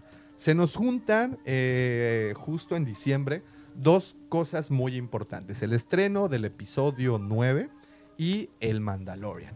Y, y se cruzan justo para ser comparadas y tenemos la oportunidad de comparar dos, dos- dos sucesos. El primero, una película, eh, como fue el episodio 9, tenerla en la gran pantalla, y la otra, el estreno de la primera serie live action para, para televisión, sobre todo para los sistemas de streaming. Para ustedes, ¿cuál fue la más popular y cuál estuvo en boca de todos? Y cuál y lo más importante, ¿cuál tuvo la mejor aprobación? Yo creo que el Mandaloriano, por una razón bien sencilla, estuvo mucho más tiempo afuera. o sea, Antes. No, no, me refiero a semanas. O sea, el Mandaloriano sí. tiene la ventaja de que es un episodio o dos por semana. Entonces, durante cinco o seis semanas tuviste el Mandaloriano. Y la gente siguió hablando del siguiente episodio, el siguiente episodio, el siguiente episodio. The Rise of Skywalker, pues no sé si sigue en cines todavía. Sí, Sí, sí, sí, aún sí. está, aún está. Eh, estamos hablando de que se liberó el 20, el 19, 19. pues va para 20 días, más o menos. Eh, pues por ahí se van, fíjate. Oye, que ha aguantado bastante, ¿eh? Bastante. Ahora que lo, que lo veo. Yo Sí, coincido con Lucifagor que lo que más jaló fue el Mandaloriano. que episodio 9 realmente. Por ahí yo vi una gráfica en donde te muestran el hype de episodio 9, que es así, una, bueno, sube, baja y se mantiene. Pero el Mandaloriano está como a la mitad. Y todos los viernes tiene un pico. Pum, pum. Se libera un nuevo pum. episodio, ¿no? ¿Y cuánto estuvo? Que son mes, dos meses, ¿no? Son ocho episodios. Dos meses, según yo. Necesito, sí. Pues dos meses en boca de todos, imagínate. Sí, sí, Eso sí. es como yo lo veo. Ahora, yo creo que también tiene otra ventaja. Se sigue hablando de otro, de otro capítulo y bla, bla, bla. Y de Skywalker Rising es ya el final, güey. O sea, Así es, ya. no- sabes que no va a haber más. Y el Mandaloriano estás esperando más. Exactamente. Correcto. Y, Entonces, y una segunda temporada. Creo que eso le favorece mucho. Ahora, si lo ves desde el punto de vista de cuál fue más divertida, si a mí me lo preguntas, creo que en ambas hay cosas muy divertidas y cosas que no tanto, ¿no? Sí. Así es. Entonces, pa- para mí, ambas fueron un, un buen sabor de boca al final. Sí, Un buen cierre quedó- del qué buen cierre 2019. 2019. Pero bueno, miren, por ejemplo, les, les quiero traer aquí los, las taquillas, tanto a nivel mundial como aquí en México, nada más para Sí, que sí. tengan ahí una, una idea. A nivel mundial, hasta el 9 de enero, que esto fue el jueves anterior, este, en Star Wars, el episodio 9, había recaudado 2 billones 165 mil 596 millones de dólares. Que son dos mil millones de que dólares. Es un chingo, ¿no? O sea, que es un chingo. Y esto eh, ha alcanzado ya un total de 952, un poquito más de 952 billones a nivel mundial, ¿no? Entonces, es una importante cantidad. No sé en comparativa cuánto cuesta hacer la serie y cuánto cuesta hacer Exacto. eh, Eso. Ese sería un dato interesante. La serie, sí tenemos el dato, de hecho, la serie se estaban aventando creo que arriba de 150 millones de dólares por realizar la serie y cada episodio del Mandaloriano tuvo un costo aproximado entre 11 y 15 millones. Entonces, y The Rise of Skywalker debe de haber andado en 250, 300 tal vez. Tenemos ese dato también. Te- te- por favor, tu pregunta y aquí se te responde. Pero bueno, en lo, en, en lo Pide que y se encuentro, te dará. en lo que encuentro, a ver, mira, fí- fíjate, The Mandalorian, eh, nada más que... No, fíjate que ahora sí nos está respondiendo bien chido internet, ¿eh? Fíjate, dame un segundito. The Mandalorian Es que tuvo, me desconecté. Ya dejé de bajar mis tuvo películas. un presupuesto... Ay, ¿dónde está? ¿Dónde está? Bueno, te, te vengo debiendo lo que se le llama el presupuesto. no es cierto, no es cierto. Tuvo un presupuesto de 100 millones. 100 millones. 100 millones. Y eh, The Rise of the Skywalker. A ver, le buscamos Rise. Ahí estás aquí, muy bien. The Rise of the Skywalker tuvo un presupuesto de. ¿Dónde está ese presupuesto? De 200 millones. Fíjate, el doble. El doble. Ahora, yo no sé si hay una forma sencilla. No, creo que no se puede saber cuánto recauda el Mandaloriano porque va montado con todo Disney Plus. Sí. Sí, sí, sí. O Sí, sea, porque va, ligado a la membresía. Exacto, entonces no, no sé si, pero no creo que Disney Plus en todo lo que vendió haya vendido dos mil millones. La neta, Este, no. Pero pues ese dato también te lo puedo tener. Ah, Sin embargo. Solo fue eh, estrenado en Estados Unidos y no me acuerdo qué otro país. Y era la serie Holanda. más, más streameada, o vamos, en, en todo el mundo. Sí. Y de manera ilegal, si No, estoy de acuerdo. Ah, pero la bronca es que como viene bounded con todo Disney Plus, sea, de, de acuerdo. No. puedes medir es medible. quién pagó y quién no por, por la serie del Mandaloriano, ¿no? Aunque estoy seguro que si hubieran sacado la serie en dos películas, Ajá. Hubieran vendido. Haz lo que quiero. No, pero qué bueno que no lo hicieron en películas. Fíjate que, eh, bueno, ahorita, eh, de hecho, tuvimos oportunidad de preguntarle a nuestro respetable, nuestros respetables amigos, este, y ahí el buen Jaff me, me gust- hizo un- dio una opinión, no sé si fue en el en vivo o en las opiniones que, que nos dieron, pero dio algo muy válido, que es eh, que en las series tenemos oportunidad de extender muchísimo más los arcos de historia Claro. y entonces con esto lograr un mejor efecto, más empatía, Claro. personajes más entrañables, lo que platicábamos. Bueno, antes de desviarme de, de- de mucho del tema, aquí les tengo este número. No, no recuerdo cuánto costaba, pero pues para que hagan, hagan sus, sus matemáticas. Ya se me perdió el dato. oye. Ya se Ah, no es cierto, aquí está. Eh, Fíjate, Disney Plus espera tener para finales del 2024 entre 60 y 90 millones de suscriptores en comparación de 158, 158 millones que actualmente posee eh, Netflix. Pero esa no era la pregunta. No, era- De- eh, tiene arriba de 10 millones en este momento de suscriptores y estás hablando 10 millones por 100 por, por eh, ¿cuánto es? 6.99 mensuales. Pues ahí échenle la... Son 120 pesos. Pues échenle, échenle la suma. Ahí entonces, pues es una lana, ¿no? Sí, es una lanita. Pero bueno, eh, hablaba, les decía que The Rise of the Skywalker al momento ha, ha recolectado un total a nivel eh, mundial de 952 billones de, de dólares. Tan solo aquí en México, en este momento. Bueno, y The Rise of the Skywalker, también dejen, les digo otro, a- otra cosa, es que se encuentra hasta el día de hoy, bueno, bueno, más bien dicho, hasta el 9 de enero, se encuentra en el primer lugar en taquilla mundial. ¿no? Taquilla Ah, mundial. Aquí en México está en el tercer lugar, justo debajo de Ángeles de Charlie, güey, que es una Pero esto es de esta semana. Es del 6 al 9 de enero. Sí, sí, sí, porque, pues, Y Sí, sí. está en primer lugar Jumanji. Güey, la verdad, Jumanji está bien chido. Es que está buena, sí, sí, Está bien es- buena. es- es una más, buena la vería una segunda vez, fíjate, me gustó mucho. Eh, eh, eh, bueno, ¿Sí? fíjate. Tie- El, el humor está bien bueno, güey. Es que la roca sí. Pero déjate de la roca. Está Kevin Hart. Digo, si, no la, si ya la vieron o no me vale sombrilla, pero ¿sabes qué hacen? Traen a, a este Danny DeVito y Danny Glover como unos viejitos Ah, que sí. somehow entran al juego, güey. Y no saben ni qué pedo, güey. Entonces es, muy chiste. A mí me- esa interacción me gustó mucho. Eh, eh, Y Danny Glover es muy simpático. Sí, güey. es muy Cagado. bueno, es muy También bueno. el Danny DeVito está muy cagado, güey. Es un viejito gruñón, güey. Está muy bueno. Entonces, fíjate, en primer lugar, Jumanji, que esta semana recaudó, bueno, esa semana que les comento, recaudó 16 millones de pesos con un acumulado de 340 millones de pesos. Y Que no es se está, eh, a ver, esta semana, asistentes, está en 363 mil asistentes hasta Ahora, el momento. Eh, ya pasó el hype de Star Wars. O sea, esto, Ya. estos- esto que vendió en tercer lugar, güey, pues es gente que ya la refritió, ya fue una segunda vez, Una al que se le pasó, al que andaba de viaje, el que fue una cuarta vez. O sea, Bueno, yo tengo eh, conocidos que son en- fanáticos, entre comillas, de Star Wars y no la han visto. eso es un todavía, ¿no? pseudofan. Eso ya es No, un no, no, errorzazo. En segundo lugar, como les dije, está Ángeles de Charlie con un ingreso total eh, de 55 millones de pesos La esta gente no semana. se quiere, güey. Creo que no.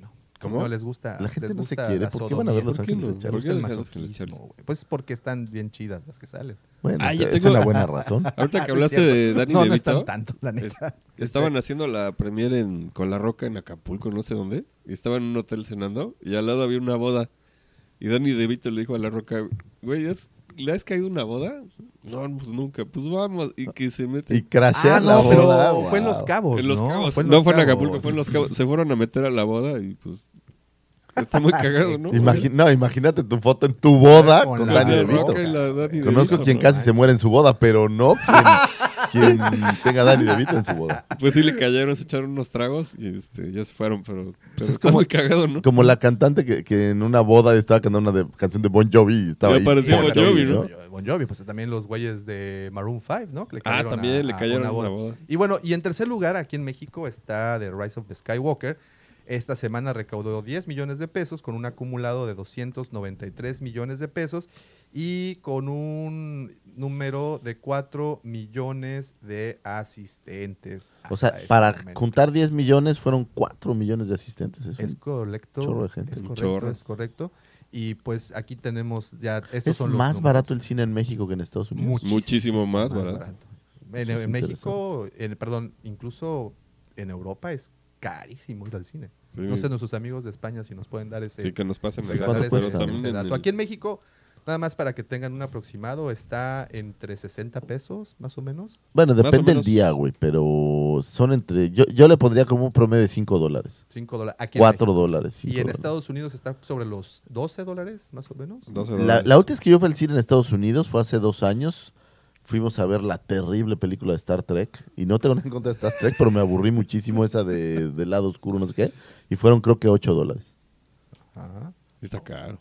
8 o 9 dólares. A ver, estoy buscando. Ah, pues si vas a, al VIP, pues es lo que cuesta. Bueno, Más o pues, menos. ¿qué hay, qué hay de otro? Fíjate, en el 2018 se promedió 9 dólares. en Fíjate. Estados 9 dólares. Y entonces en Europa A ver, espérate. Europa se promedia. No, pues no, no está el dato. No está Sí, pero es, dato. es curioso que eh, n- oyes 10 millones y no te da la magnitud de cuánta gente la ha visto. 10 millones traducidos a 4 millones de personas que vieron la película en tan solo 6 días, pues es bastante. Es un chorro. Fíjate, en, en- en España está entre 5, de 5 a 6 euros, más o menos.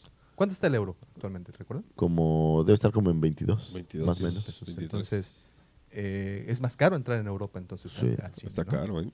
Es, es bastante caro. Pero bueno, entonces tenemos estas, estos, este dinero recaudado, tanto por Star Wars a nivel eh, mundial, pues 900 millones. Ahora, fíjate que el otro día, le- leyendo un tuit muy interesante, decía que desde cuándo una película, para que sea exitosa, y no me refiero comercialmente, sino exitosa con sus fans, con todo el, con todo el, con todo el público, o desde cuándo se convirtió en una regla que para que se convirtiera en algo bueno tendría que rebasar la barrera de los mil billones de dólares. O sea, yo lo entiendo de la parte económica, eso Sí, por sí. supuesto. No, pero yo creo que hay dos relaciones importantes. El costo de hacer la película. Que para que sea exitosa, pues tienes que recuperar lo que te costó y ganar. Sí, ¿no? claro, claro. Ajá. Y la segunda es la cantidad, o sea, la cantidad de boletos vendidos, pues es lo que te hace medir Claro. cuánta gente la vio y a cuánta gente le ¿A cuánto gustó. le gustó? Porque si vendes pocos boletos, pues quiere decir que no fue tan sonada, ¿no? Es, es- creo que es la relación con el dinero. Ahora, mil millones, pues porque es como en todo, güey, se van, los récords van subiendo. Y la- o sea, la vara está más alta, ¿no? La vara cada vez es más alta, güey. Es como las Olimpiadas, güey. Pues ni modo que hago tres segundos menos que el que ganó y diga, pues no, güey. Ya cuando el récord es 10 segundos, güey, si no estoy en el récord, pues ya no fue exitosa en comparación de las que han sido muy exitosas. Fíjate, y Disney Plus, hasta el momento con los suscriptores que tuvo, al menos estos dos meses, o este mes, perdón, recaudó 64 billones de dólares. O sea, Es sesen- muchísimo. 64 mil millones, de dólares. güey. Hay, Entonces, un, hay una serie de Netflix que ilustra muy bien, bueno, ilustra un poco el punto que estás mencionando, que se llama The Movies That Made Us, Ah, claro, muy buena. sí. que son películas de, set- de los 70s, 80s, ahorita nada más van como cuatro. Pero un ejemplo muy bueno es la de los Ghostbusters, porque tenían un presupuesto muy reducido y prácticamente la producción que viste en el cine este es la primera toma, o sea, no hay reediciones ni nada, o sea, así como está, se fue al cine. Porque Ghostbusters... magia, güey, es que sí. Ghostbuster era marca registrada de, de otra compañía, entonces tuvieron que hacer este, las tomas con Ghostbusters y otro nombre. Entonces estaban filmando prácticamente dos películas al mismo tiempo.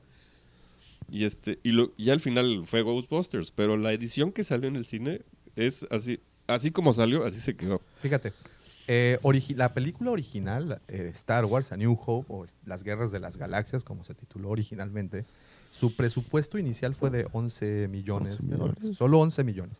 Y se 11 millones. recaudó a nivel mundial 775 millones de dólares. Entonces, ahí estás hablando de un verdadero éxito. Pero. Exacto. ojo, yo te garantizo que en aquel entonces costaba un dólar o tal vez dos dólares entrar al cine, güey.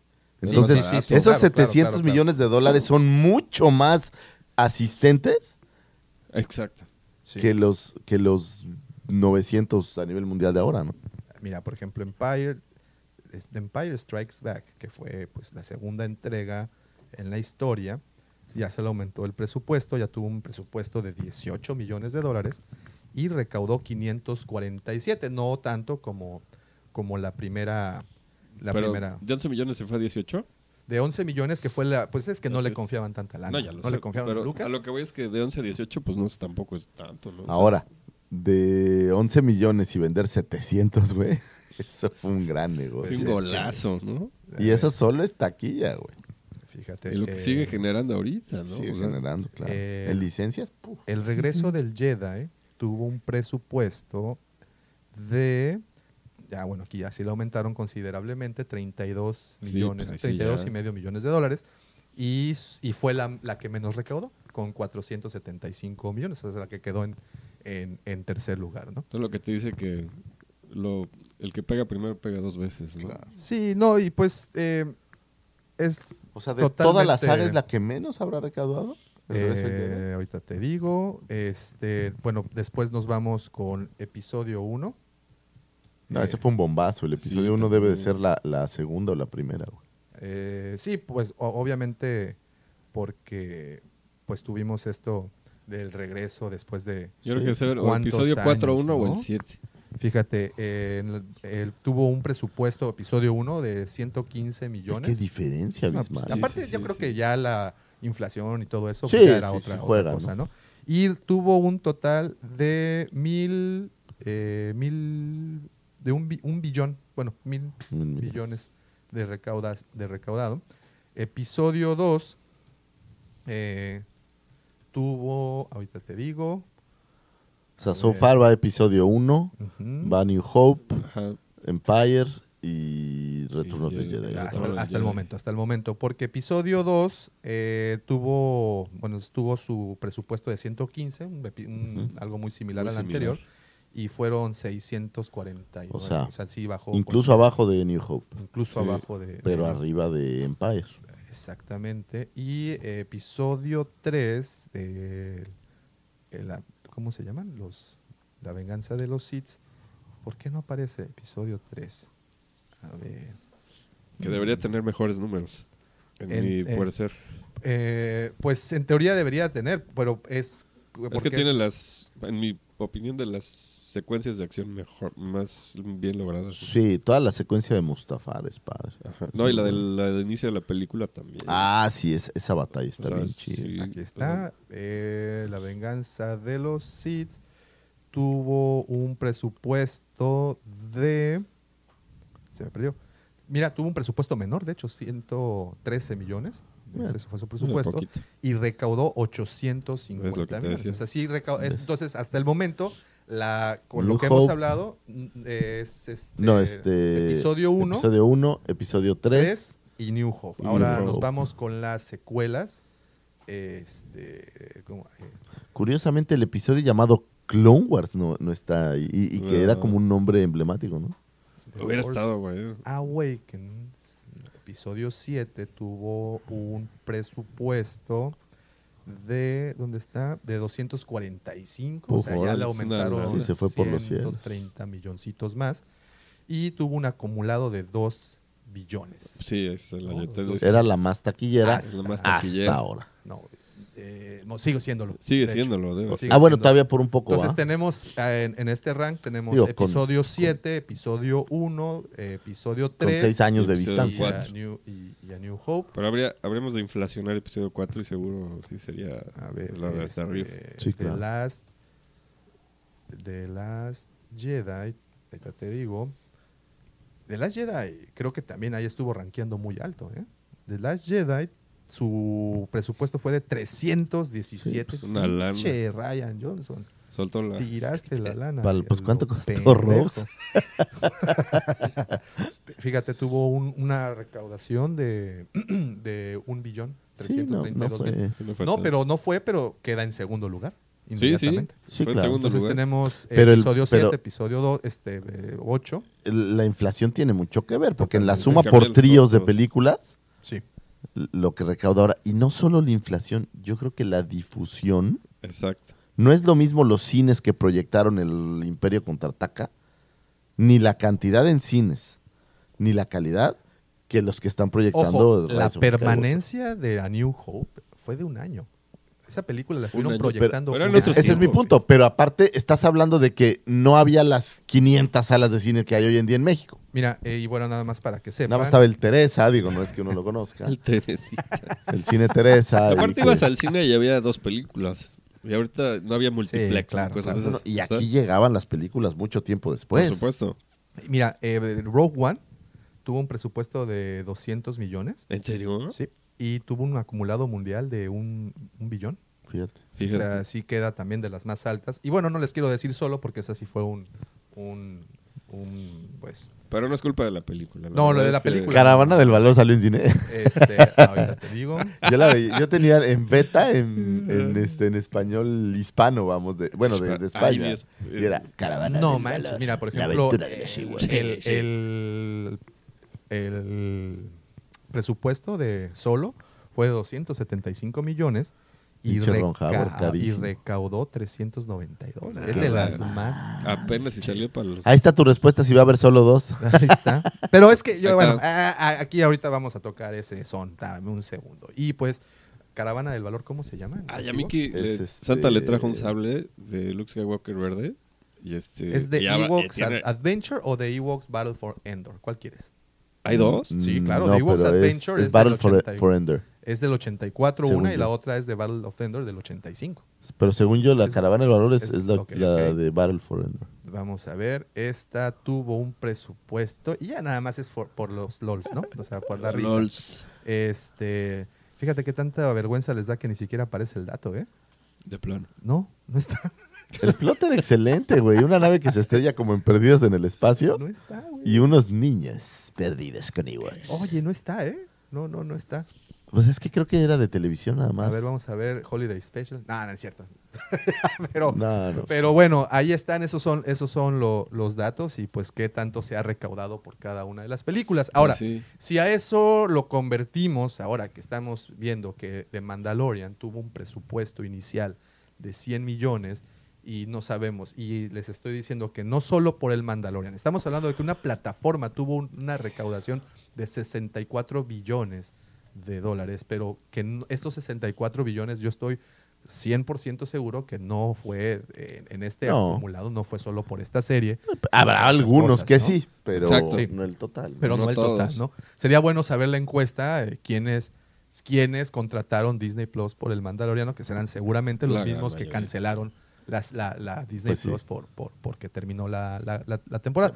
Pero bueno, entonces económicamente estamos hablando de que eh, es más redituable, o hasta el momento fue más redituable, eh, o ha sido más redituable las películas. Estamos apenas en este proceso de que empiezan las series eh, a surgir, ¿no? Sí. Eh, y hablábamos cuál es el futuro entonces, cuál creen que, o dónde creen que Star Wars encuentre más nicho o encuentre ese, ese rinconcito en donde va a ser mejor, adopta, mejor adoptado, mejor aceptado. Yo creo que el futuro son los streamings, no Yo por también. Star Wars, En por general. en general. El streaming tienes la gran ventaja de la inmediatez Así es. y de lo que quieras, pero yo no sé, por ejemplo, yo no sé qué tanto la nostalgia de ir al cine. A mí, en lo personal, esta idea de ir y sentarme en la sala y comprar mis palomitas me gusta me mucho. encanta, Lo verdad. disfruto muchísimo. Así sea mi mujer llevándome a ver a Omar Chaparro, ¿no? Pero, pero creo que al cine cada vez menos generaciones van a tener esta, esta necesidad de ir al cine. Esa, esa es mi impresión. Digo, no hablo de en un año, pero hablo en 10 años. Es que ir al cine es una experiencia, ¿no? O sea, ¿Sabes qué, qué es algo que hacer, güey? exacto. Es una actividad. Exacto.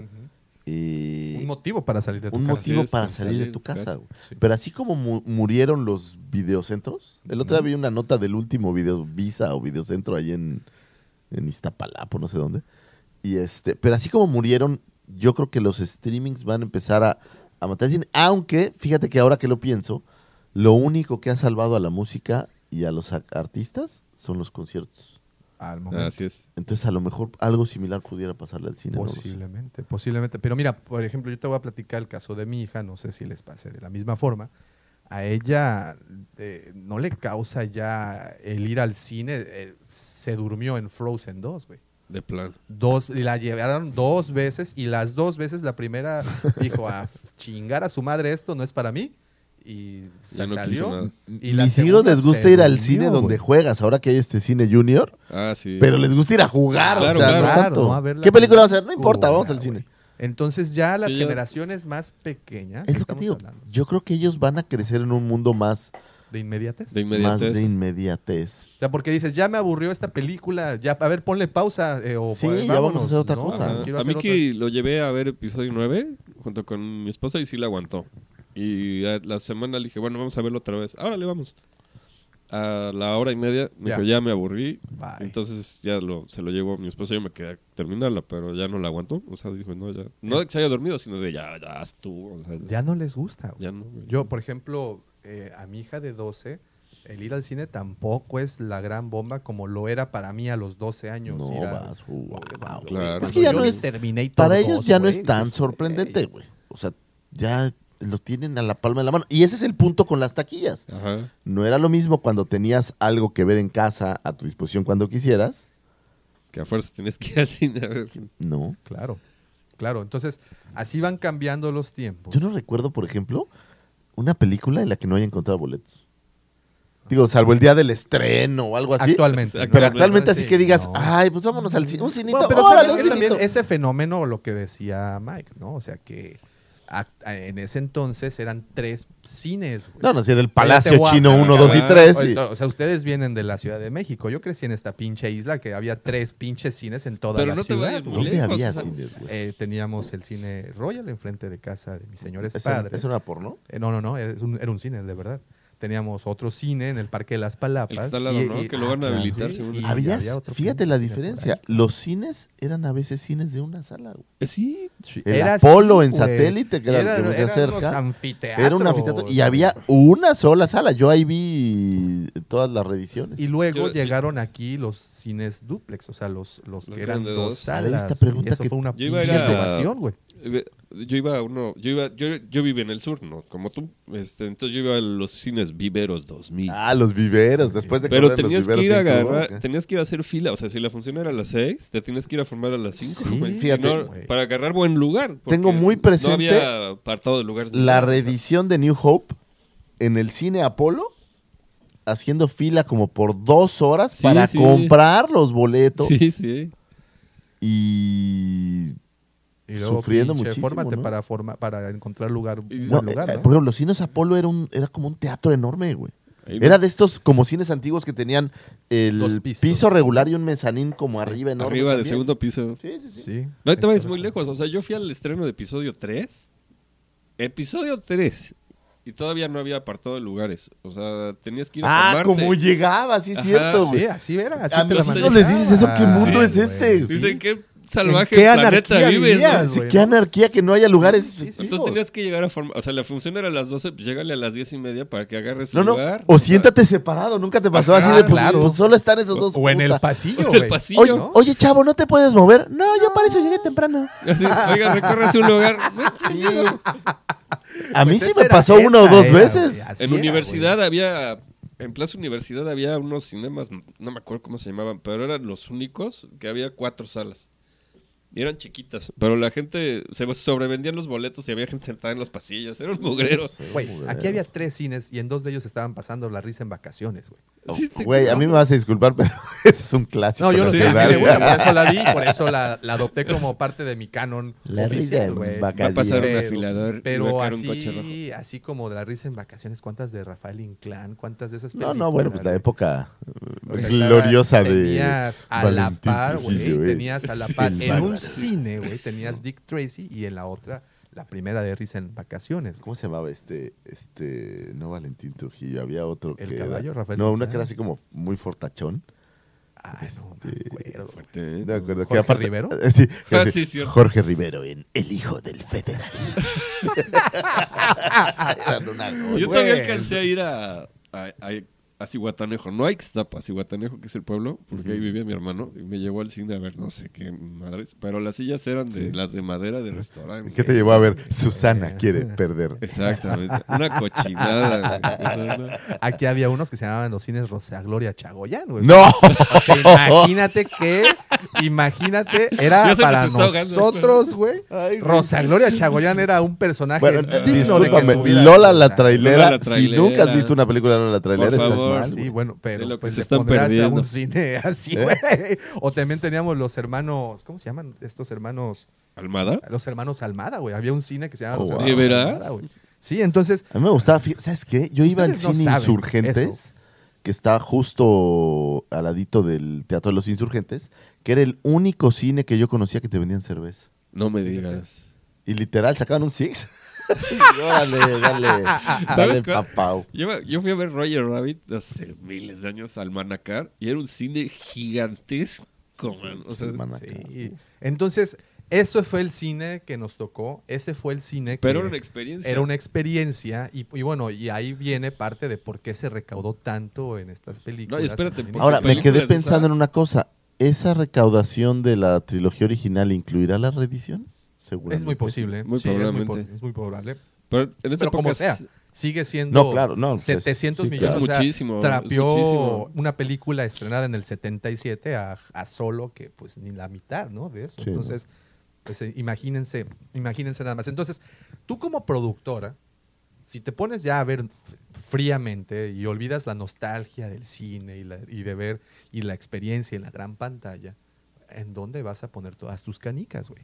Si estás viendo que el Mandaloriano, con un presupuesto de 100 millones, ayudó a un grueso total de 64 billones. Sí, no. o sea, no, no que no sea totalmente su responsabilidad, pero sí fue Ahora, lo único que, motivante, lo güey. único que, que no sé, digo, porque no tengo idea, cuando tú liberas una película a los cines, el costo del cine no lo tienes tú. En el streaming, en la plataforma, pues la parte técnica de la plataforma sí la pagas tú. No tengo idea. Debe ser mucho más barato, pienso. Pero eh, mi punto es que debe de ser todavía mejor negocio el streaming porque no necesitas ningún otro elemento, Costos y- una sí. renta, no necesitas Sí, nada sí, de estas sí, no, cosas. pues tú ¿no? te vuelves en tu propia sala. de Exacto, cine, ¿no? entonces el, el- el costo solo es, pe- pensando como en el negocio de cines, el costo, porque tú hablas de 700 millones de taquilla, Ah, Es correcto. pero esos 700 millones de taquilla incluyen lo que debe de gastar el cine en lo que sea que gaste, Ojo, y, rentas y, no estas estamos cosas. contando, por ejemplo, la venta de material casero, lo- ni- ni en su momento, de VHS, claro. DVDs. Blu-rays, e incluso eh, los streamings de las plataformas cuando tenían a New Hope, bueno, la, la trilogía original, ¿no? En, eh, es como preguntarle a Netflix en este momento, que, que- que no, no, no sé por qué no lo hagan honestamente, pero que dé sus números reales de cuántas veces ha sido vista una película. O sea, te hablan de cuántos suscriptores tiene cada plataforma, Pero, pero no te ¿cuántos- hablan de cuántas, reproducciones? cuántas reproducciones tiene cada, cada título. güey. Claro. Entonces, eso sería un número muy interesante para también analizar y que yo creo que ese es un número que utilizan las productoras para saber qué pedo, porque si estás, una vez más, si estás apostando tu lana porque va para Que ahí... es como los boletos, ¿no? O sea, Pues pues, sí. ¿cuántas veces lo han visto? Pues el problema es que le pones eso y Baby Shark aparece 150 millones de veces. Entonces, Eh, güey, pues es que Pero- no vas a comparar, o sea, y ve Sí. Edgar Secay, güey, con sus 64 mil millones de reproducciones y de repente ves Roma, güey. Ese es mi punto. Apenas, ¿no? O sea, no le llega ni al... Roma es un buen ejemplo porque Guillermo del Toro, nadie quería producirle su película. Nadie, o sea, ningún estudio. Y llega a Netflix y dice, órale, papá. No, pero no es Guillermo el Toro, es este... Sí es Guillermo. No, No, no, el- no, no, el- es este- Bueno, Roma, ese es Alfonso Cuarón, disculpa. Cuarón. Este, entonces, este, Netflix dice, órale, papá, la producimos. Y empezó a hacer tanto el hype que todo el mundo pedía que la proyectaran en cine. ¿Está tan mala? Bueno, sí, Bueno, pero, a, mí, a mí me aburrió muchísimo. era- yo no había es visto... una película que ha dividido opiniones, Sí, sí. ¿no? Una- Pero la cosa es que este, al acercarse a los cines, a Cinépolis y todo eso, les ponían condiciones así de, no, pues tiene que ser dos semanas y me tienes que dar exclusiva de no sé cuántos. O sea, cosas muy sin sentido y este, yo y, y reforzando un poco que todo va para el streaming, man. Va para allá. Creo que. Sí, Sí, porque mira, eh, también viene la parte, bueno, costos de distribución, costos, que eso es pues, prácticamente por, por, por ahí vendría el Pero ahora, fracaso, ¿no? yo creo que ahora debe ser como muy digital, ¿no? Sí, bueno, ya, ya no estamos hablando. O en sea, ya, ciertas ya no creo que alguien ¿eh? les traiga la cinta, No, en ¿no? ciertas películas, porque todavía en- a nivel producción sí se sigue utilizando la cámara Panaflex y se siguen utilizando estas Pero, Pero ya para proyectar. forma ya- artesanal. ¿A poco todavía en, las salas de cine? Yo creo que usan proyectores No, no, digitales, no, ya no creo que No, usen no, no, sí. ninguna cuestión... Sim- es simplemente para distribuir eso, ¿eh? la película, pues la pones en un repositorio y bájenla, ¿no? Pues Sí. sí. Sí, sí. Yo creo. sí, es No posible, sé. es posible. Voy a preguntarle a un primo que trabaja en Cinemex. Es- eso sería Sí, algo, eso sería un algo- dato algo muy interesante. Entonces, hablando de costos de producción, pues bueno, es una cosa, pero hablar ya de costos de distribución es otra cosa muy diferente. Entonces, vemos que eh, la tendencia, sobre todo pues por los niños, por, por las generaciones que vienen, se está inclinando hacia la parte del streaming por la inmediatez, porque en el momento que me canso le pongo pausa, me voy al refri, agarro mi yogurt, me regreso y, le, y continúo la película por la situación de que... Mira, Cinemex tiene un anuncio muy bueno de la plataforma de Click que te dice, si quieres ver la película con tu mascota o en pijama o pedir pizza, pues vela en Click. es, Claro. es Cinépolis, ¿no? Bueno, no sé. Sí, sí, Cinépolis Click. Uno de los Y, dos. y- pero ahí está, ¿no? Cinépolis, y yo supongo que Cinemex también, o Cinemark. Según yo, Cinemex no tiene No, plataforma. ta- ¿eh? aún no. No, Pero bueno, Cinépolis no, Cinépolis, sí. ya brincó. Ya, o sea, ya, ya quiero, un- dice, quiero una rebanada del pastel. Y, güey, y tienen un chingo en su catálogo. Pero ¿sabes qué? La diferencia es que no compras la membresía, ahí pagas película por Pagas película. película por Entonces película. es como un videoclub, pero con películas nuevas. Sí. Pero también las puedes comprar, o sea, Sí, puedes también puedes su comprar, catálogo. sí, también puedes comprar, pero ¿quién la quiere comprar cuando, Nadie, la puedes y cuando la puedes rentar, ¿no? Entonces, Perdón. Ayer, entonces Me dio un tos. ayer me pasó algo muy, muy, muy simpático. Estaba yo viendo la tele llegó Vicky y dijo, ponme net, eh, Nickelodeon. Y estaba viendo un programa que se llama Los Oddballs o no sé qué. Terrible. Y hizo, ¿sabes qué? No le puedo poner pausa. Pónmelo en una tablet. Y se puso a ver exactamente lo mismo, pero únicamente porque le podía poner pausa. Pues es que es diferente. es- yo mando. Así es. claro, Ya no mandan las cableras. Así yo es. mando. Claro, bueno, totalmente. mucho menos Televisa, ¿no? Mucho menos. totalmente. Que ayer, por cierto, ganó el Toluca. Muchas felicidades. Tenía que decirlo, lo siento. Y entonces, eh, ok. Ahora, ¿cuál es, para Star Wars en particular, en dónde crees que encuentren un una mejor... Ahora vamos a la parte, ya hablamos de economía, ya hablamos de la parte económica, ya hablamos de la parte de distribución, de la parte de experiencia, ¿no? Del ir al cine o quedarte en casa. Ahora vamos a hablar del storytelling. ¿Cuál crees que sea una mejor herramienta para contar estas historias? Hablando de que las películas de Star Wars, las, eh, o las, más, bueno, no voy a decir las más famosas porque Rogue One se, con- se considera también de las mejores, pero han utilizado tres películas, en este caso, por, bueno, tres películas cada periodo de tiempo, en este caso, nueve películas para contar una sola historia. Eh, entonces, Digo, si Harry tú- Potter fueron ocho, ¿no? fueron ocho, ocho películas, pero el periodo de tiempo pues fue más corto. Empezó en el 2000 y terminó en el 2017, si no me equivoco. 16, 16, Aquí algo así. son 42 Aquí son años. 42 años, ¿no? Es como Chabelo, güey. Sí. ¿no? Si Es te como, vas... es como la primera etapa de Metallica, güey. Hacían un disco cada cinco años. Entonces, vamos a, a- a verlo como herramienta para contarte una historia. ¿Cuál crees que tenga mayor impacto?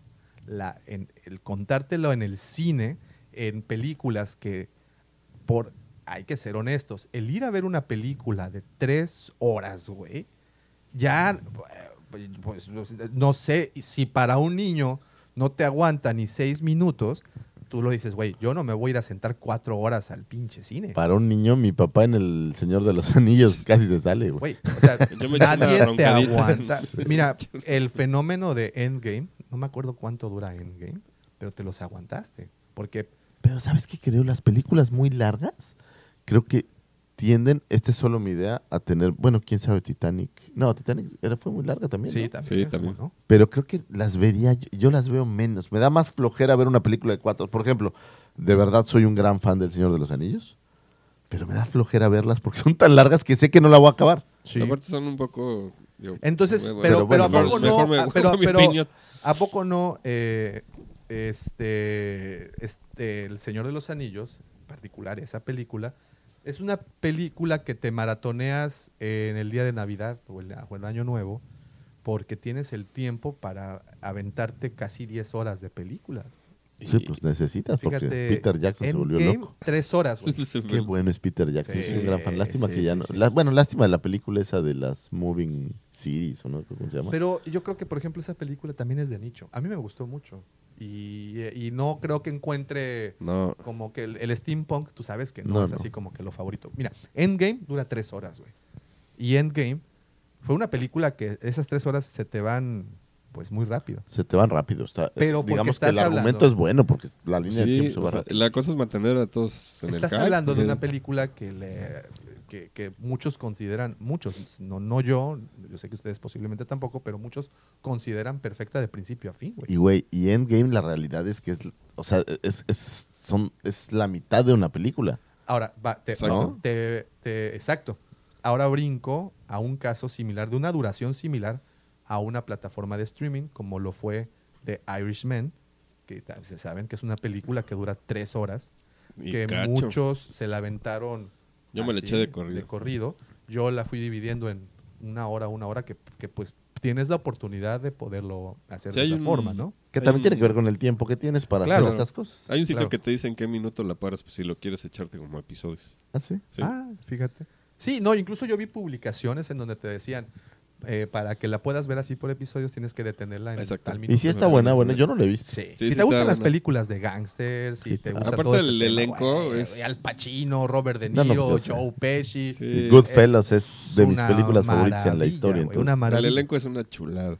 Entonces, tienes eh, a nivel duración, pues yo creo que es más eh, digerible una película de esa, de esa este, duración. Pues, en Mira, yo te voy a dar la respuesta en, en- en una idea nada más. güey. Hoy por hoy ya estamos incluyendo en todas las pláticas que hablen de cine las películas hechas para streaming. Es, es Ya, exacto. ya es parte fundamental de cualquier conversación o de cualquier idea acerca del cine. Ya están incluidas las, las películas que solo son para las plataformas. El caso de Roma, el caso, bueno, aunque así ser en cine después, eh, de Irishman, según yo, es nada más plataforma. Sí, es plataformas. plataforma. Eh, entonces, esto nos marca la tendencia. Va Sí. para allá. Yo creo que va para allá. Mira, por ejemplo, eh, The Mandalorian, hablando en un promedio que cada capítulo duró 40 minutos, porque unos subieron de 30, unos subieron de 48, en promedio fue una serie de 6 horas, ¿no? Porque fueron 8 capítulos, aproximadamente si sumamos esto. 6 horas, entonces pueden ser divididas, ya sea en tres películas de 2 horas, en dos películas de 3 horas. ¿cómo crees que lo hubieras disfrutado más? Yendo Yo- al cine una vez al año para ver, hoy este 2019 Te voy a vamos decir, a ver la primera parte. Voy a hacer una confesión muy dolorosa, güey. Esta onda de ver la pirata A mí también. no la disfruté Yo tanto. O sea, era esta necesidad de verla Para estar en la plática. para estar en, el- en Para tono. estar en tono. Pero a mí sí me hubiera gustado tener ya Disney Plus y poder Yo también. sentarme en mi Yo salita Claro. a verla chingón, Yo como vi los últimos dos No, capítulos. pues, claro. Que, Y, y que con es, todo y entonces- todo era la serie más streameada de. No, porque de la todo el mundo quiere saber de y qué la hablan, pero- calidad de transmisión, tan sencillo como eso. güey. Y el párale y el bla, bla, Sí, bla, Y a mí o no- sea, yo la única manera que la pude ver es en español y no la disfruté, la verdad.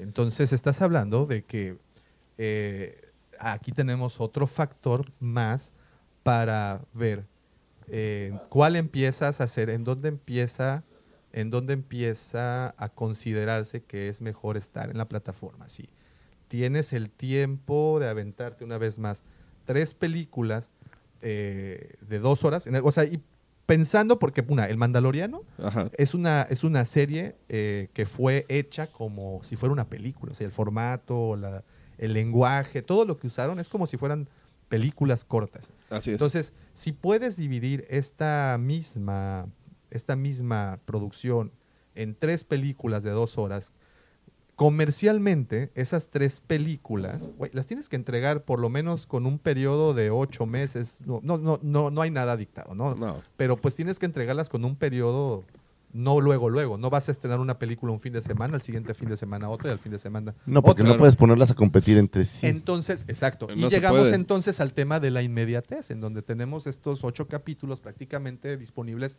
en un mes de, transmisión. y- pero, ¿sabes qué pasa? Digo, no sé, no sé meses, ustedes. A mí esta idea de dividir una película larga en, en dos no me gusta. Me parece como...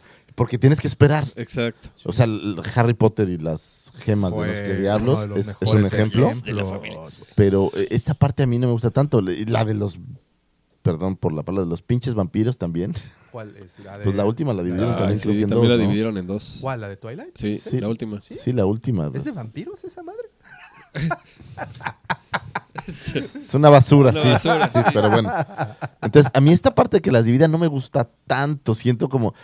digo, tengo esta sensación que recuerdo que tenía eh, cuates míos cuando vimos El Señor de los Anillos y decían, güey, es que eh, eh, la comunidad del anillo no, no termina, no entiendo. Digo, los libros así acaban. Sí, claro. Pero eh, por eso es que le entiendo. Pero realmente, por ejemplo, El Señor de los Anillos era un gran libro que Tolkien decidió dividir. Pero a mí esto que las dividan no me gusta tanto. Entonces yo estoy seguro que si me dijeras la serie dividida en dos... eh, A mí tampoco. No, pues lo No consumes me mejor en serie, güey. O El sea, formato exacto, del el formato Mandaloriano fue yo creo mejor. que es más disfrutable en serie que si lo haces película. Entonces, si vamos a hablar que en particular las historias de Star Wars, por ejemplo, ahorita las que vienen, ¿no? Esta que van a colocar supuestamente en la Alta República, pudieran tener un mejor desarrollo, un mejor story- storytelling, si tienes 10 capítulos de, vamos a pensar, una hora, 45 minutos, 10 capítulos en donde puedes, una, algo que pasó en, la- en el episodio 9. El episodio 9, ¿qué ocurrió? Si dividimos la película en dos partes, el primer acto fue una chinga en chinga. Pues ¿no? sí. O sea, te intentamos parchar todos los errores del episodio 8, platicamos el episodio Así es. pasado, de que... eso, y eso fue un poco pérdida de tiempo. Así Totalmente. o sea, así es. cuando en el episodio 8 pudieron haber utilizado el tiempo en pantalla para desarrollar más la amistad entre los tres héroes, Finn, Poe y Rey, donde pudieron haber utilizado más para el famoso build-up de Palpatine, güey. O sea, ¿por Así qué es. llegó ahí? Sí, porque Palpatine se vuelve un villano con poca pantalla. Totalmente. Sí, y es un buen villano y es alguien que nos agrada, que nos agradó en la trilogía original, nos agradó en las precuelas. Shift Palpatine, güey, fue, es una monstruosidad de personaje y aquí lo reduces a, a, a- a nada, güey. A nada. Y no le das el por qué, todas las preguntas, y cómo sobrevivió, Nada. y quién lo rescata, y quién se lo lleva a. Exogol para que lo, lo, lo recon- No explican nada. O, una vez más, me fascina la película, soy Warsi de corazón, pero ya siendo pragmático, güey, no, pero no, nada, güey. Nada ¿Qué- de ¿Qué, Hay, nada. qué hay de este rumor de que la van a reestrenar con algunos pequeños cambios? Escuché, Es un rumor, escuché de, Son rumores, hecho, ¿no? de hecho, ahí eh, la comandante Drosa me mandó un link precisamente de el, eh, una que pondrán a, disposi- a disposición, no sé si sea cierto, a finales de enero, en donde se le aumentan unas escenas más, es dura un poquito más incluso la película, Como pero no tiene, hora. pero no cuenta nada de Palpatine, nada más son escenas agregadas en Endor, posiblemente de alguien que vaya a rescatar el, el cuerpo de Palpatine después de que cae por, pues, no sé, y, y- y- y escenas en Pasana en donde aparece Lobot con Lando, güey. Y ya. Y ya. Pero realmente no es el, o sea, 164 minutos, perdón, pero no me dan el tiempo para que me expliquen cómo chingados sacaron a un viejito decrépito del fondo de una luna y se lo llevaron a un planeta lejano, güey, para que lo... Sí. Y, y- y sobre todo eso, y sobre, encima de todo eso, ¿quién chingados planeó el construir cientos de destructores estelares, güey? ¿Y quién decidió pintar de rojo a los troopers, güey? ¿Y por qué? ¿Quién le confecciona su trajecito a Palpatine? Güey, ¿Por qué no me explican quiénes son estos, estas momias, monjes momias, que lo mantienen Los vivo? acólitos. Y ¿por qué no? ¿Quién me explica quién fue el autor intelectual de generar todos estos clones, como lo fue Snook en su momento? Que o sea, alguien me explique. Bueno, es Palpatine, o sea, ¿no? O sea, es Palpatine, pero Palpatine estás hablando de que es un pinche decrépito que no Sí, tiene más sí, que sí. voluntad y rayitos. Ay, lo- el brazo mecánico que te mantiene Ese- con vida. ¿Quién lo construye? ¿Quién es su sponsor para todo Pues es que es muy güey? fácil, güey. ¿Qué no viste Hellraiser Hellbound? el doctor. No.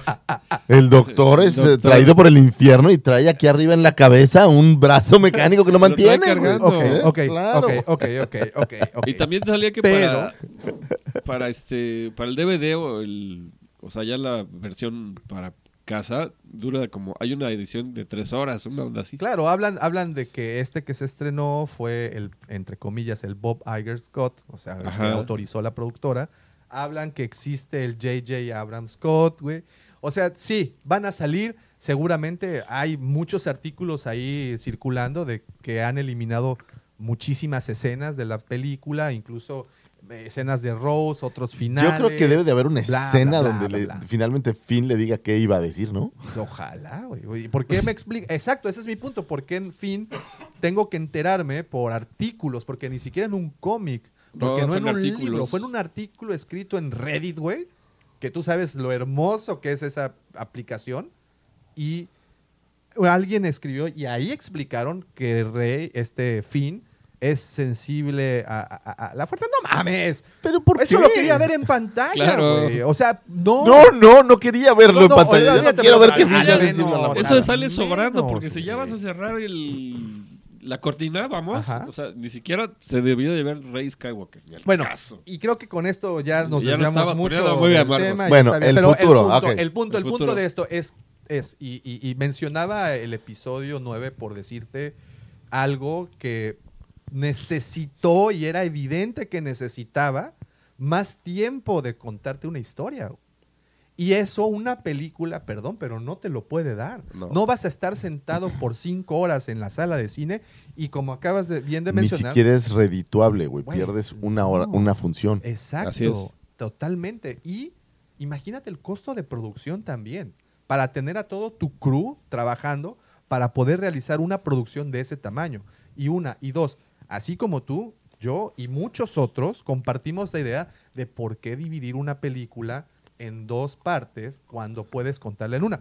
Entonces es aquí en donde entra de nueva cuenta la parte del streaming y que puedes usar capítulos Streaming de como 45, 50 minutos e ir desarrollando una historia Ahora- y volver a entrar. Perdón, nada más ya por último, ¿cómo?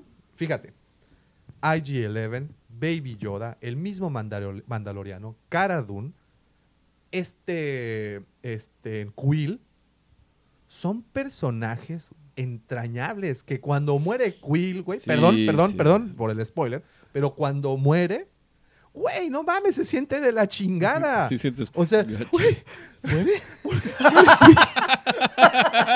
lo siento, lo siento, sentimos, Lucifagor, pero lo tenía que regresarte esa ficha.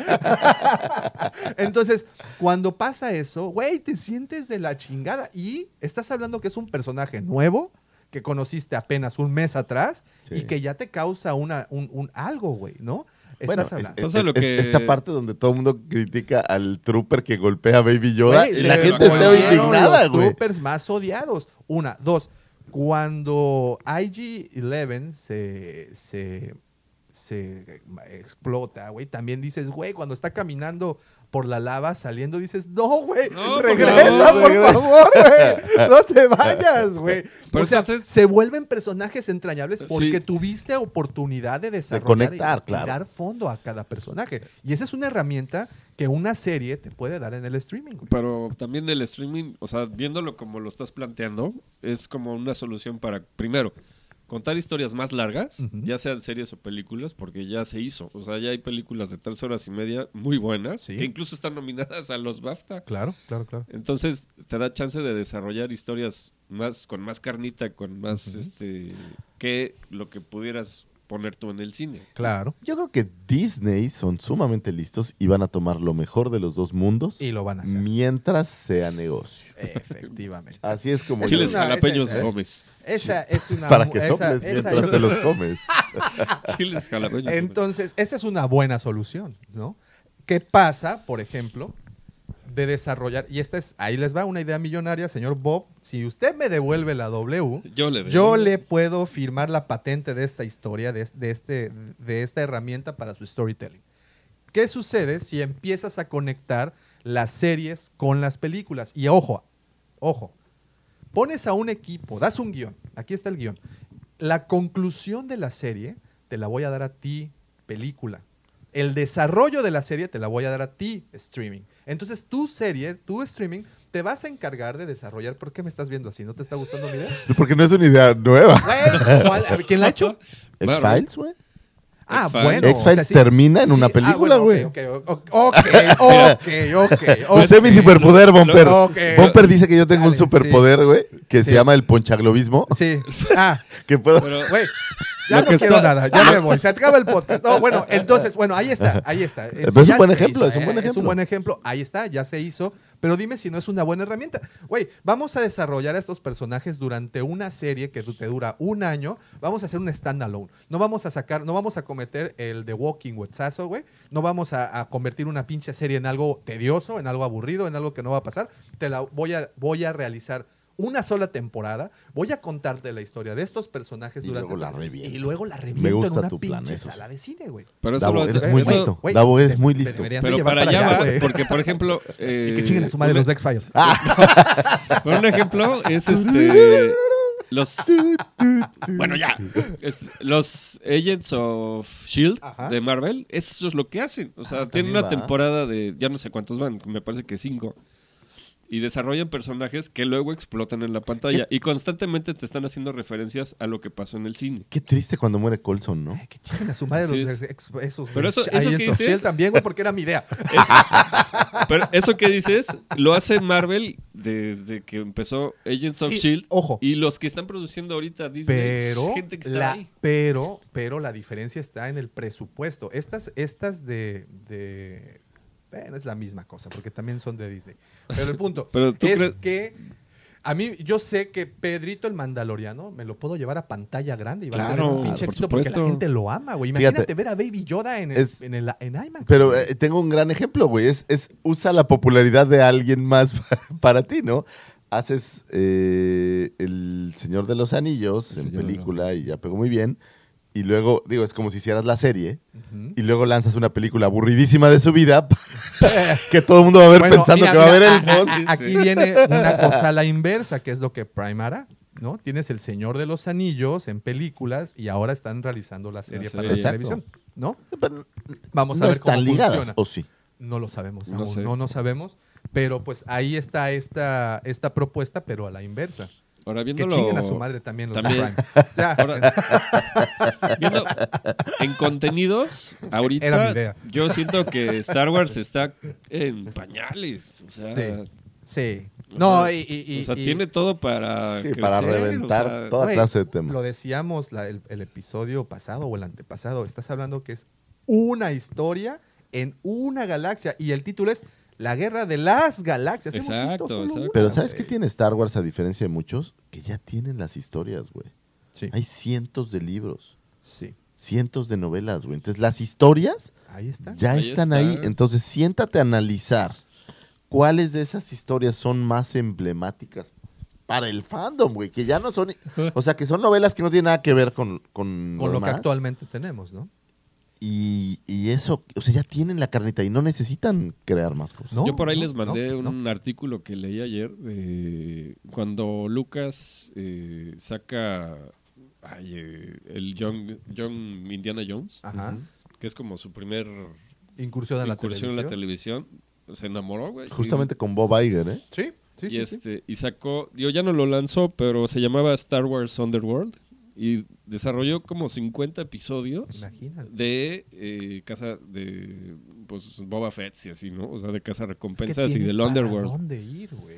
Y nunca lo nunca No, lo desarrolló. ahí está, y créeme que eso es algo Hay que una, van a hay una novela que se llama. Dead Troopers que fácilmente podría ser una película de horror Sí, lo- tematizada en Star Wars, película de horror de principio a fin, sin de estas películas que tengan Un mucha standalone. un standalone muy Sí. sencillito con un con un argumento muy sencillo, Sí, sí, sí. pero de terror y, y no tienes, o sea, tienes muchas historias como esta que son pequeños standalones que podrías generar y volverte el como Stephen King, que al final la teoría es que todo su universo sí está conectado de una u otra manera. Claro, claro, y, y- y ya lo, y como bien dices, ahí están los elementos, ahí están las historias, e incluso historias nuevas por desarrollarse, porque claro. es un- una galaxia entera de posibilidades, y actualmente las herramientas que tenemos para eh, contar esas historias son vastas. Sí, sí. ya sí. tenemos, estamos viviendo en una época multimedia en donde le puedes dar más eh, dimensiones a una historia. Ya no solo estamos hablando de verla en la pantalla o leerla en un libro, estamos hablando de desarrollar videojuegos, desarrollar historias en cómics, desarrollar historias por todas partes, incluso parques de diversiones. Entonces, tenemos este, estamos viviendo una realidad muy, muy interesante para, para contar historias. Tenemos muchas herramientas, hay muchas plataformas. Disney definitivamente, como bien dices, no son nada tontos, No, son bastante no, no. listillos y van a utilizar cada una de esas plataformas. Y creo, y con la opinión de ustedes, creo que estamos ahí de acuerdo, que el streaming y el desarrollo de estas series serán una de esas principales herramientas. Ojo, y no solo en series, como acabas bien En de decir todo. Eh, con el tema de Dead Troopers, películas de 50 minutos, de una hora, Exacto, mini producciones, exacto, miniseries, series largas, en fin, ahí está. Y también, hey, Sh- eh, Sharknado. ese es uno de Por los favor, vuelvan a hacer un. Sharknado. Güey, Sharknado es tan mala que es buenísima, güey. ¿No? ¿Sabes Es que, cosa que estas, mala que estas buena, películas sí. las filman en dos semanas?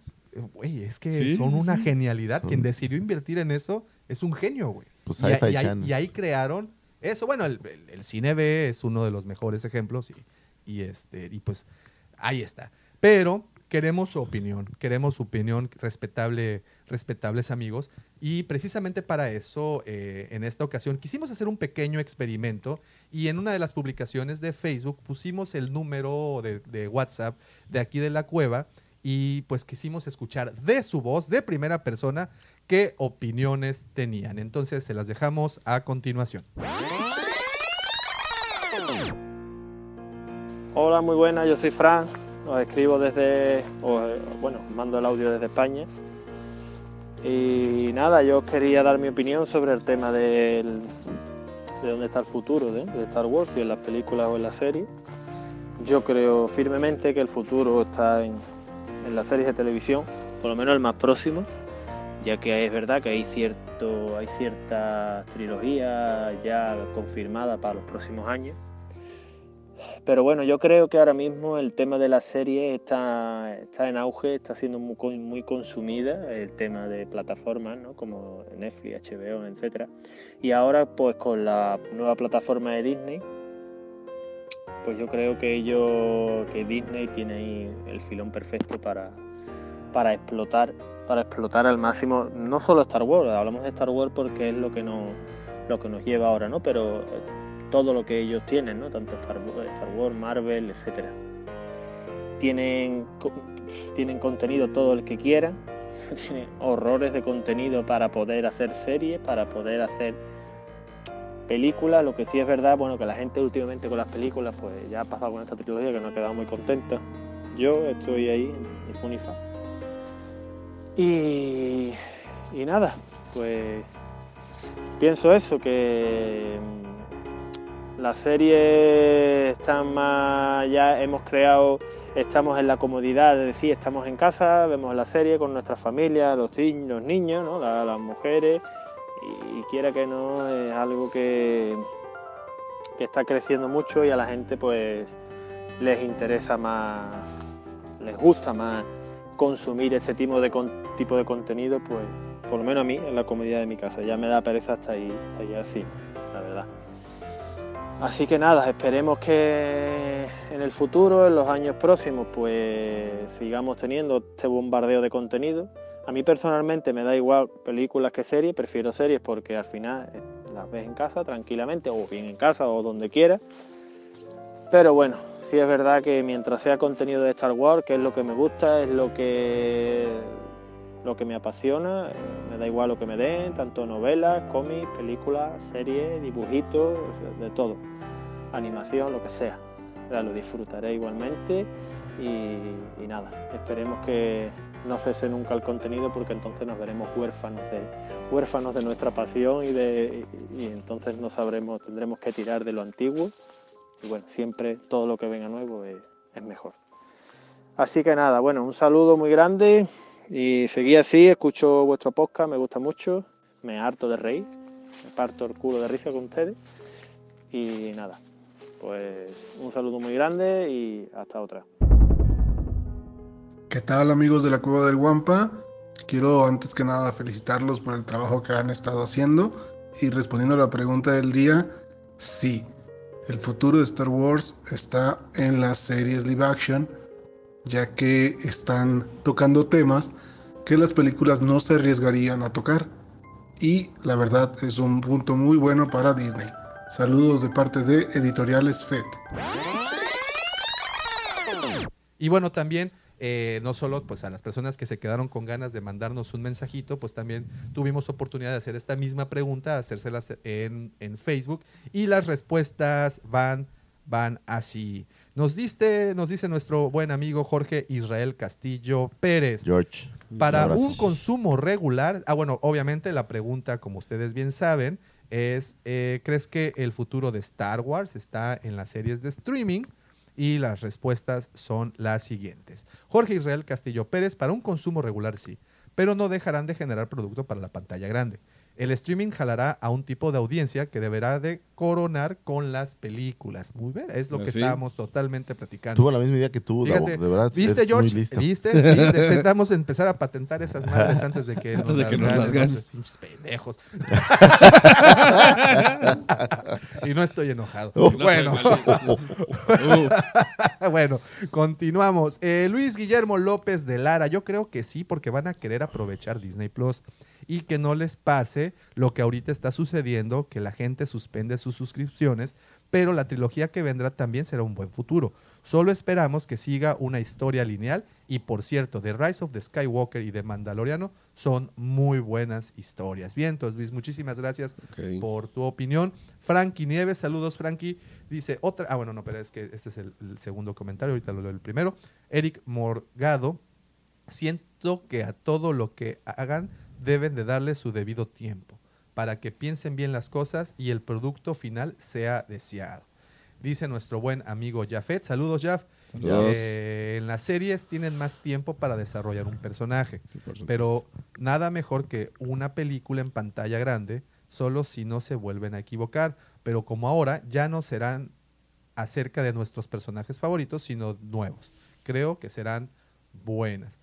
Está. Y Frankie Nieves, así viene su primer- la primera parte de su, persona, de su respuesta. Dice, por tendencia eso parece. Hizo más ruido el final de Mandalorian que el final de la saga. Se armó comunidad y fandom muy rápido en torno al mando y al Baby Yoda, cosa que ha tomado demasiado tiempo a la última trilogía. Si mantienen esa calidad y ese look de Star Wars clásico, no creo que importe la plataforma de distribución, con que hagan bien las cosas, basta. Y la otra parte del comentario dice, otra cosa, la tecnología usada en el Mandalorian se presta para tiempos de producción menores y mayor productividad. Ese es un buen punto. Tiene también, razón, ¿no? Ese es otro buen punto también para, para economizar y generar mayores ganancias. Es una suerte de cachirulo con fondo verde. Sí, es correcto. De forma que es factible que la próxima década estemos viendo series de Star Wars todo el año, por lo menos tres live action al año. A lo mejor no tantas, ¿no? Pero, Pero dos, Oye, sí. pero dos, dos o una, pues sí nos la entregarán. Dice Pues nuestro- confirmadas van dos, ¿no? Así es.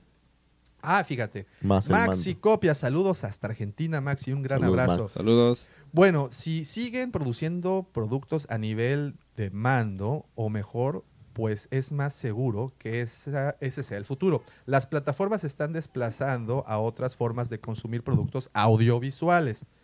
Eh, igual deseo que sigan haciendo productos para el cine porque disfruto de verlas en las salas con mi hijo que ha heredado mi fa- fanatismo por Star Wars y ese ritual de ir al cine con él y disfrutar, emocionarnos con las películas, no, no lo cambio por ninguna plataforma por más bueno que sea el producto.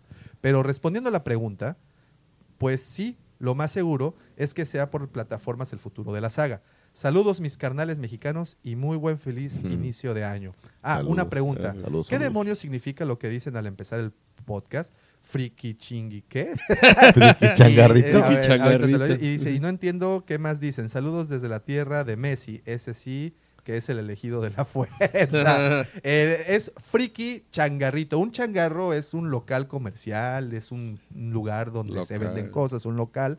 Eh, Pero, de- pero de- digamos que de bajo costo, de muy bajo costo. sí, Muy bajo costo. Y- y- Aquí y- en México tenemos en algunas calles localitos comerciales de lámina, o sea, de Ajá. metal de lámina de muy bajo costo y normalmente venden tacos Tacos Ajá. o garnachas. o garnachas, que garnachas es como comida Mira, típica mexicana frita. frita, normalmente. Comida, comida callejera. Comida callejera. Ándale, Y a ándale. estos de expendios, digamos. Es muy parecido a un expendio de periódicos. Ajá. Se les llama changarros. Changarros. Y friki, pues bueno, porque pues friki.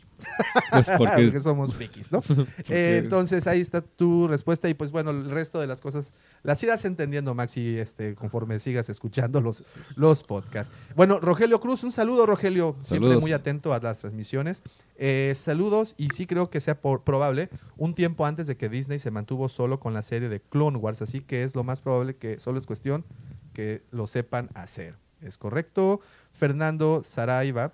Depende de la idea y cómo las implementen. El Mandalorian no fue politizada y se dio prioridad al guion. Cualquier producto cinematográfico con guion, cuidado y buenos personajes como prioridad será bueno. Dice nuestro amigo César Romero. Sí, Después de Han Solo y no ver el éxito en taquilla que se buscaba, se canceló el proyecto de la película de Obi-Wan.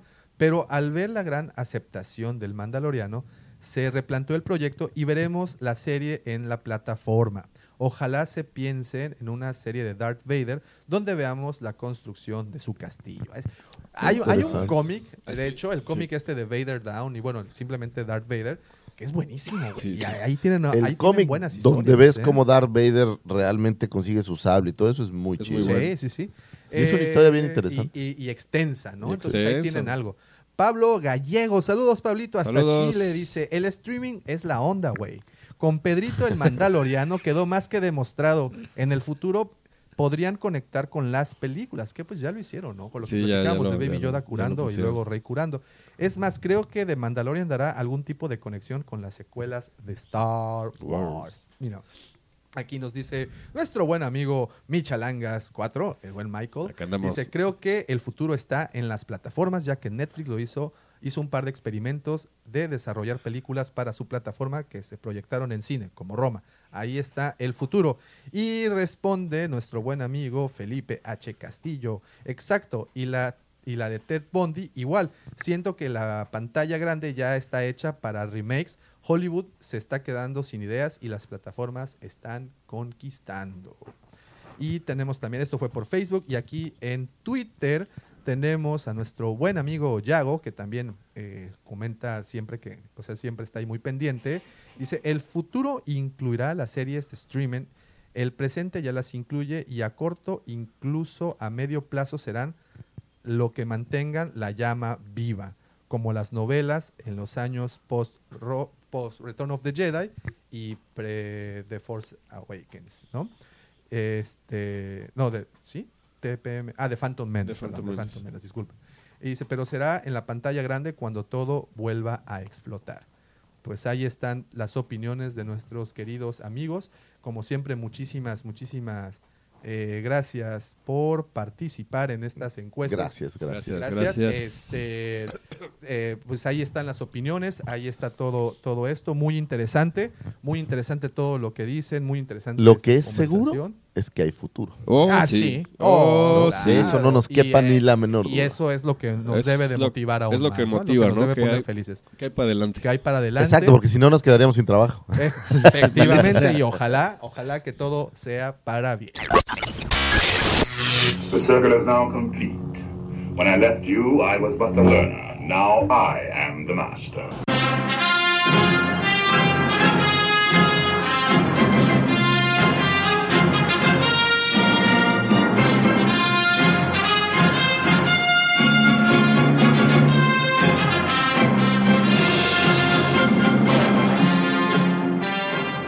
Pues no me questa, questa, ¿Qué está? No me resta, es que no me queda impresta, fue la combinación de, de palabras. No me resta nada más que agradecerles, queridos amigos, por haber permanecido durante todo este tiempo escuchando este podcast. Y también no me resta nada más que agradecerle a mis amigos, por supuesto, sus amigos. Aquel que han denominado el sexto hermano de Chemuyil. Ese que iluminará sus noches con su sable rojo de neón. Arroba Michalangas4. Gracias, Davo, gracias. Y también a mi lado derecho se encuentra aquel hombre. ¿Qué digo hombre? La leyenda. ¿Qué digo la leyenda? El mito. Aquel que pudieron ver en, la, en el horizonte en Tatooine. El segundo sol. Ese señor que con su voz romantizó las noches de Canto Baile y levantó a todos los ánimos de Moss Eisley.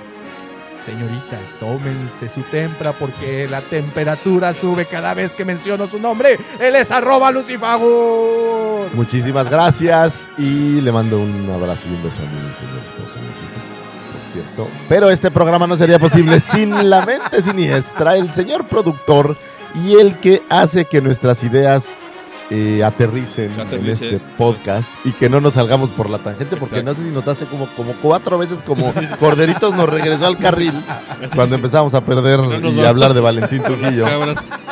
Entonces, este programa no sería posible sin la mente siniestra del señor del Amor.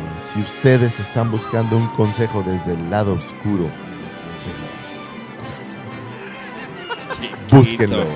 El señor arroba Davomático. Gracias por existir, Muchas Davomático. gracias, señores. Muchísimas gracias. Besos, Rosa. Nos escuchamos la Y que la fuerza Los los acompañe. semana. Bye, bye.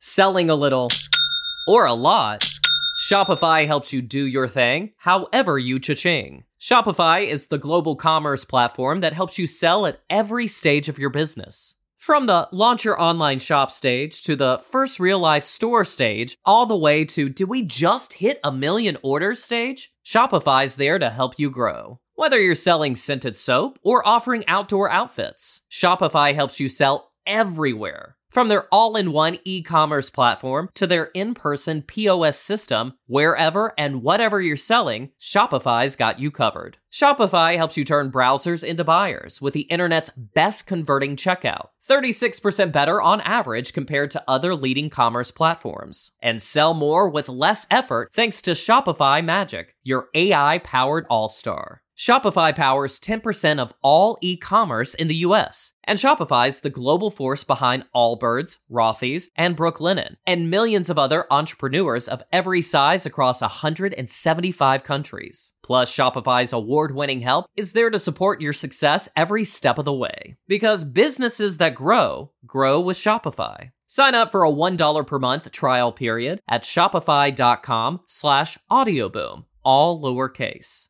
Go to shopify.com slash audioboom now to grow your business no matter what stage you're in. Shopify.com slash audioboom.